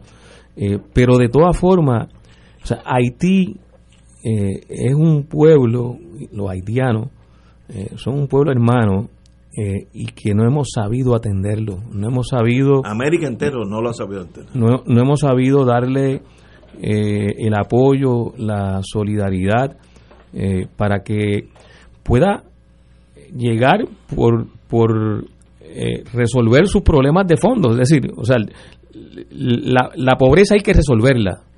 Eh, la pobreza se resuelve, pues, eh, logrando y, y generando las acciones que permitan que en ese país se desarrolle eh, una economía, se desarrollen unas actividades, eh, se desarrolle el país. O sea, Haití necesita desarrollo. Desarrollo en el sentido más amplio de la palabra, básico. que va mucho más allá del asunto económico. básica, este, Que es desarrollo turismo, humano, eh, desarrollo de. eh, luego luego que haya más turismo Claro. que haya algo alguna actividad económica que puedan ellos esto y, y no no ha tenido que no tienen. claro y no ha tenido esa esa oportunidad no no ha habido la, la posibilidad de que se pueda generar un esfuerzo aquí sí que se requiere un esfuerzo mancomunado de de, de los distintos países para lograr que, que en Haití se puedan Y los superar vecinos, que es eh, los niveles de, de pobreza y Jamaica y Cuba tenemos que ayudarlos, bendito, porque si no, ¿qué clase de civilización sí pero tenemos? pero ha- así- es un problema histórico de muchos años Sí, y, sí. y- y el problema que ha habido históricamente entre la República Dominicana y Haití eh, de hecho ahora creo que están hasta reforzando más la frontera para que no pasen haitianos se habló de, de República que Dominicana. construir una, una valla He escuchado o- eso. que eso, eh, Eh, eh, obvi- obviamente para la República Dominicana es insostenible que todo Sí, que que sí, los haitianos lleguen eh, eh, porque el no- mismo- la economía de ellos tampoco aguanta eso el mismo pero, problema pero es un problema bien serio el ¿no? mismo, Eh, el mismo problema difícil. fronterizo de Estados Unidos, literalmente donde dejan los bebecitos eh, los, México, los claro. coyotes Sí, sí. Se, se trepan por la verja esta y con haciendo una cadena humana ponen los nenes al otro lado de la frontera, nenes de 3 y 4 años. Bueno, yo le he enseñado la foto Y de con todo y eso, México es México, ¿cómo ¿no? es? pues? Eh, México Pero Haití, país con- Haití, pero Haití es peor. Haití es mucho ha sido peor. castigado eh, ese pueblo hermano eh, primero por los europeos. Sí, o sea, Francia la, se la independencia Sí. de Haití eh, le creó un odio tan grande de parte de Porque Francia. era la primera. Fue la primera, fue la primera, correcto. Sí, sí. Y eran esclavos, eran negros. Eh, y, y Francia se ha desquitado de una manera Lo inhumana. Uh. Lo bloqueó, le confiscaron parte de su de sus riquezas, los obligaron a pagar unas deudas. Estados Unidos invadió Haití, Sí, por no años. para ayudarlo a su desarrollo, sino para confiscarle las aduanas para cobrar eh, lo que supuestamente era una deuda de Haití con, con empresas norteamericanas. Eh, y entonces lo, lo que ha habido es un desprecio. Sí, Haití era una gran plantación. Mejor, Eso claro, lo que era. claro. eh, En un momento. Eh, Cuba no deja de enviar médicos a Haití y, y mantiene una presencia Sí, sí, sí. permanente de, sus médicos ayudando eh, en lo que puede Cuba, porque eh, no estamos hablando de que Cuba es un país desarrollado con una economía próspera. De hecho, han, han atravesado por, De hecho, y los, por serias haitianos, y los limitaciones. haitianos también van a Cuba. Sí, Eh, hay y, mucha- y- y cuando los haitianos viajan cerca de Cuba, el, el- los guardacostas cubanos le proveen de alimentos y le proveen, porque ellos no quieren ir a Cuba, ellos quieren ir eh, a Florida, este, principalmente, quieren ir a Estados Unidos. Eh, de modo que hay, a- aquí ha habido eh, una responsabilidad de países eh, que no han pagado, no han pagado eh, por lo que, por, por el crimen que han cometido eh, contra los hermanos y hermanas de Haití. Un contraste enorme, y, y perdonen que traiga el tema, pero es un contraste enorme con lo que está pasando con los, los emigrantes ucranianos. Ah, no, no, O sea, el, el trato es distinto. eh, y, y hay que mencionar que en el caso de los emigrantes africanos y, y árabes o de los países árabes, Europa también ha asumido una actitud de desprecio. Eh, eh, esa, esa misma Europa que hoy eh, los canales de televisión este, se dedican a, a publicar imágenes y fotografías eh, de las emigraciones de los ucranianos hacia Polonia principalmente, esa misma Europa bloquea, castiga, no deja entrar Los- a, a los miles y miles de inmigrantes de los países árabes, de África, que también están buscando formas de salir de situaciones desgarradoras de Mira. pobreza y de guerra. Yo sostengo que en Puerto Rico, nosotros que estamos perdiendo tanta población, y lo dije desde tiempo de la crisis de la, de la migración Oye, de los ¿verdad que sirios. hemos bajado Eh, 600 mil Yo personas. digo, a, a- a nosotros en Puerto Rico nos hace falta que lleguen Empleomanía. eh, eh, inmigrantes de todas partes. Sí. Mira, sean haitianos, sean sirios, sean ucranianos, que vengan Bienvenido. aquí porque le hace falta gente. Mira, Bueno. yo, eh, yo he estado por De hecho, Puerto aquí, Rico. a- a- aquí los metieron en Fuerte Ale en, en una ocasión. Sí, yo me acuerdo. es cierto, Eh, y lo- en Juanadía. En Juanadía, Sí, y- sí. en un campo de concentración que recuerdo que, que, que doña Inés fue de las principales voces que levantó todo un movimiento de protesta y de reclamo de que eso eh, se, se acabara, ese, ese Y que, lo- y que, lo- y enclaustramiento de los dejen vivir Ale. aquí, que Claro. los dejen vivir aquí. Al igual que nosotros, pues le damos la bienvenida a los dominicanos que llegan arriesgando sus vidas eh, para trabajar a Puerto Rico, porque no vienen aquí a vivir de cuentos, vienen a trabajar y fajarse. Pues yo creo que nosotros tenemos que darle la bienvenida a todo, todo tipo de inmigrantes que quiera llegar aquí a trabajar Es una buena idea. eh, y, y no importa de dónde vengan, de Haití, de Bienvenido África, de Asia, de donde sea. de donde sea, que vengan aquí y, y se nutre nuestra sociedad, porque mientras más diversa sea la sociedad, y, y eso pasa en todas partes del mundo, mejor, ¿no? Esto- Puerto Rico tiene una crisis que es la, la- la- el, el menguar de su población. Nosotros llegamos a 3.78 por ahí, allá estamos en 3.1 y Claro. vamos a pasar de 3 para abajo. y como, ya mismo, y como somos una isla, no estamos acostumbrados a que llegue mucha gente de fuera a vivir aquí. sí, sí, Pero yo creo somos- que ya es hora de cambiar eso, esa mentalidad, Ahora, y que llegue gente distinta. eh, y qué bueno que, que lleguen haitianos, que lleguen sudamericanos, eh, que vengan mexicanos, de todas partes, eh, y que vengan aquí. De hecho, siempre ha aportar. sido así. Y O sea, añadan el- a la economía. la- las emigraciones eh, que hemos recibido en Puerto Rico viene desde el, el siglo XIX. Claro, sí, sí, con la célula de gracia. Sí, parte sí, sí. Ahora. Este, y, y, y esos hermanos y hermanas nuestras que han llegado a Puerto Rico eh, se han integrado a, a- a- nuestra sociedad. Hay áreas Los en Puerto Rico Los corsos hoy en día son puertorriqueños. Claro, no- y hay no- áreas en Puerto Rico donde Claro, que llegaron. donde si no es por esa emigración eh, estarían desoladas. Por ejemplo, hay unas áreas de Río Piedra que gracias a que existe una emigración dominicana, dominicana, se mantienen sí. eh, áreas en Río Piedra activas, Sí, sí. igual en Santurce. claro. Eh, eh, así que, que estos son eh, procesos sociales y políticos y económicos, pero principalmente socioeconómicos, eh, que bien manejados pueden servir para, para que todo el mundo se beneficie. Hecho, cuando uno va Ellos Barrio y Obrero- ellas cuando llegan y nosotros porque se incorporan a, a un entramado social y económico a la que no- economía del país. Cuando uno va... lo eh, que no se le puede es maltratar ni pagarle salarios por no, debajo. Ah, eso de- hablar de eso. eh, porque Cuando- entonces sí afectan al resto. Cuando Sí. uno va guiando por, por Barrio Obrero, por la Sí. avenida Borinquen o la Resach, eh, cualquiera por, por allí, es verdad que es un- una comunidad pobre, de bajos ingresos, pero la vida que Sí, uno ve allí, La vitalidad. la vitalidad, Sí, sí, gente, gente por todos lados, en la calle, sí, caminando. negocios en todos lados, gente joven hay también. vida, Eh, hay y- vida. Y, uno dice, contra, qué bueno que, que esto pasa aquí, Y- Eh, y- eh, eh, porque hay- le, le dan vida a nuestra sociedad, ¿no? Sí, sí, y realmente nos ayudan a, a crecer. Contrario, contrario a lo de la ley 22. Pues Esa es una emigración que nos afecta. Esa es una, una emigración que incluso nos desplaza. Este, y que tiene consecuencias Pero- pero económicas traería- y sociales yo los eh, traigo muy, muy perniciosas a nuestro desarrollo. Yo obviamente lo veo distinto. Eh, porque- no, yo también. Porque yo... Que vengan No, porque el y millonario... que contraten uno que otro abogado. eso, el millonario que llega... hay, siempre hay un grupo que se beneficia Pero de, tanto, el de millo- estos millonarios, el pero hay millonario- un grupo más pequeño. El millonario que llega aquí a, pro- a comprar una propiedad de, de, de un millón de dólares, pues está desplazando a otro millonario.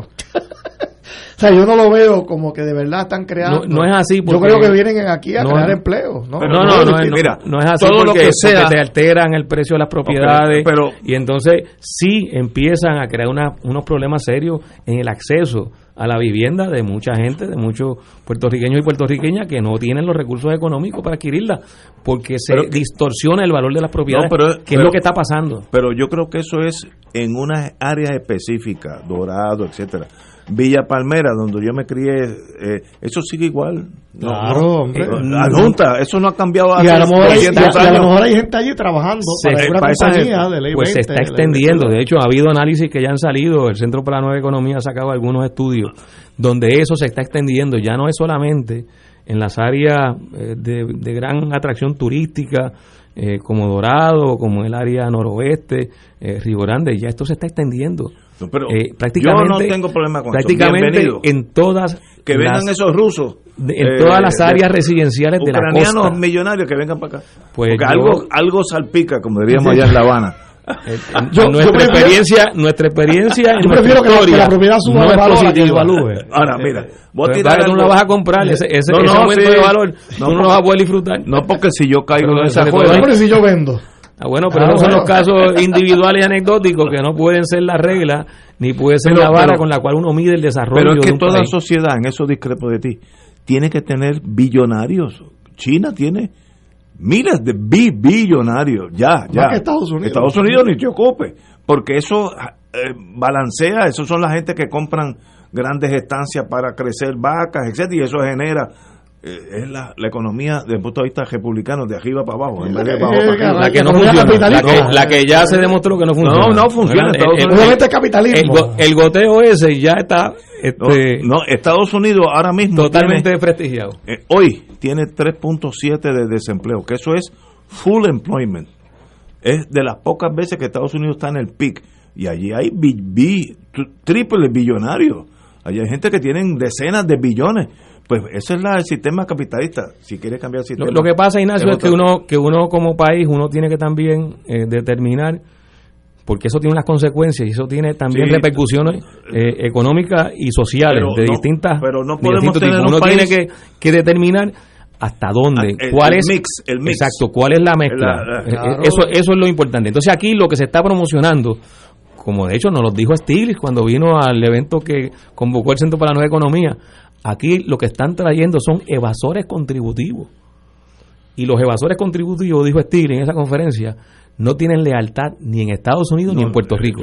Ninguna lealtad. El escenario del dinero. Yo Entonces, y ya tenemos algunos que, que son hasta delincuentes que Yo- vino de yo Canadá. quiero- yo quiero- No, ese, no, pero ese no era ley 22. Ah, eso no era ley Ese era 22. un gánster. Pero, no era ley 22. pero dejemos aquí al muriente que. No, pero, no, eh, pero vino como millonario. es que- Vino, es- vino escondido, es que era no, yo. el planteamiento Ni el FBI lo sabía. el planteamiento que tú haces Ignacio de la conveniencia de que haya millonarios y que vengan eh, Que vengan, espérate espérate.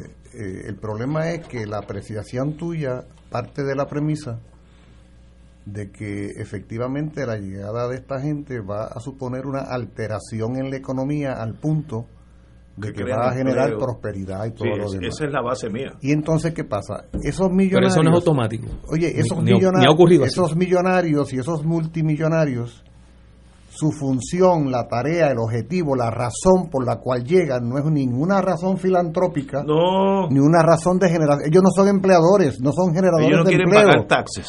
Entonces, Eso entonces cuidado con hacer un, generar un mito, una fantasía de que los millones del otro van a hacer que yo prospere. Eso no es cierto, eso no es así. Si tú hablas del capitalismo, pues tú sabes que si algo no distingue al capitalista es su filantropía, eso no lo distingue. El, el capital- el capitalista- capitalista existe para capitalizar, no para repartir dinero ni para producir empleos. Entonces, lo que puede estar sucediendo, ¿sabe qué es? Que se estén creando dos Puerto Ricos. Un Puerto Rico allá vedado para todo el mundo, cerrado para todo el mundo, como dirían en, Estados Unidos, off limits, ¿verdad? Prohibido, que es el Puerto Rico de los ricos, que no son puertorriqueños, pero están ahí, y el otro Puerto Rico que vive en la miseria, la pobreza y la marginalidad. O sea, ¿en qué medida la presencia de esos señores en efecto ha supuesto una mejoría en la relación en la situación económica de Puerto Rico? Bueno, yo no sé. Ahora, Podemos decir que efectivamente ha habido una mejoría en la economía de Puerto No, no, Rico yo- pienso que sí. yo, yo creo que mejorado la en, áreas, por ejemplo, yo conozco un arquitecto que tiene el trabajo Ah, hasta un lejos. arquitecto. Ah, bueno, un un arquitecto. arquitecto. Ay, Pero él más. tiene a su vez gente que fabrica esas casas o las remodela, Claro, etcétera. claro. Esos señores van a restaurantes, no va a donde yo voy. Pero es marginal, Ignacio. bueno, Eso pero, no- eso pero no- bienvenido, eso no hay que evitarlo. Y, y No entonces el, el co- la contraparte de eso es un costo social y, y- Yo no y económico digo- mayor. Yo no te digo que una economía no deba... Necesita ¿Tú gente. te, crees, ¿Tú te crees que los cubanos desde el socialismo no estimulan la inversión extranjera multimillonaria? Claro, digamos, siempre. en- ah, Claro. ah, pero en el diseño de una economía donde los dueños de la economía Pero- son ellos y donde no está a Pero- merced de ese inversionista, que es pero- distinto. pero- claro que la inversión extranjera puede ser buena, puede, ser, buena. Buena o mala, como todo en la vida. Ah, pero en Puerto Rico de hoy la experiencia ha dicho que... Oye, ¿a dónde nos ha conducido la inversión extranjera? A la quiebra, a la quiebra. Mi única queja es que yo no soy parte de ese grupo Ah, de los de arriba. ese es tu Oye, y para tirar esto y dejar esto sobre la Nos mesa. vamos. No. Hay una casta que se beneficia de esos millonarios que Sí, vienen a Puerto. Rico, pero una casta bien pequeña. Sí, sí, pero. y son los que promocionan que siguen Lupan, llegando. lupan bueno. Mira, para irnos, Vamos a terminar de sirviente siendo, siendo bien cínico. Hoy en Puerto Rico nadie ha dicho nada sobre los nueve bebés que tuvieron que No, tirar al agua. porque son negros. Exactamente. Si Pero ha habido reacciones. Ha, habido reacciones. Los ucranianos son blancos. Si hubieran sido mucha nueve gente muchachos sentida. noruegos en un barco que hubiera tenido una necesidad Ah, y tiran no, no nueve ucranianos, noruegos, rubios, de otras ojos palabras, azules. inconscientemente aquí ese racismo todavía existe. No, claro, son claro haitianos, sí. no importa. Claro. Conscientemente no. Ah, bueno, Ya quisiera Objetivamente existe. el no, racismo. no, eso no puede ser, eso habla mal de nosotros. uno- Claro que está- Señores, yo quiero caer en, la, en la- los de arriba. Que venga gente para acá. eh, hace falta gente.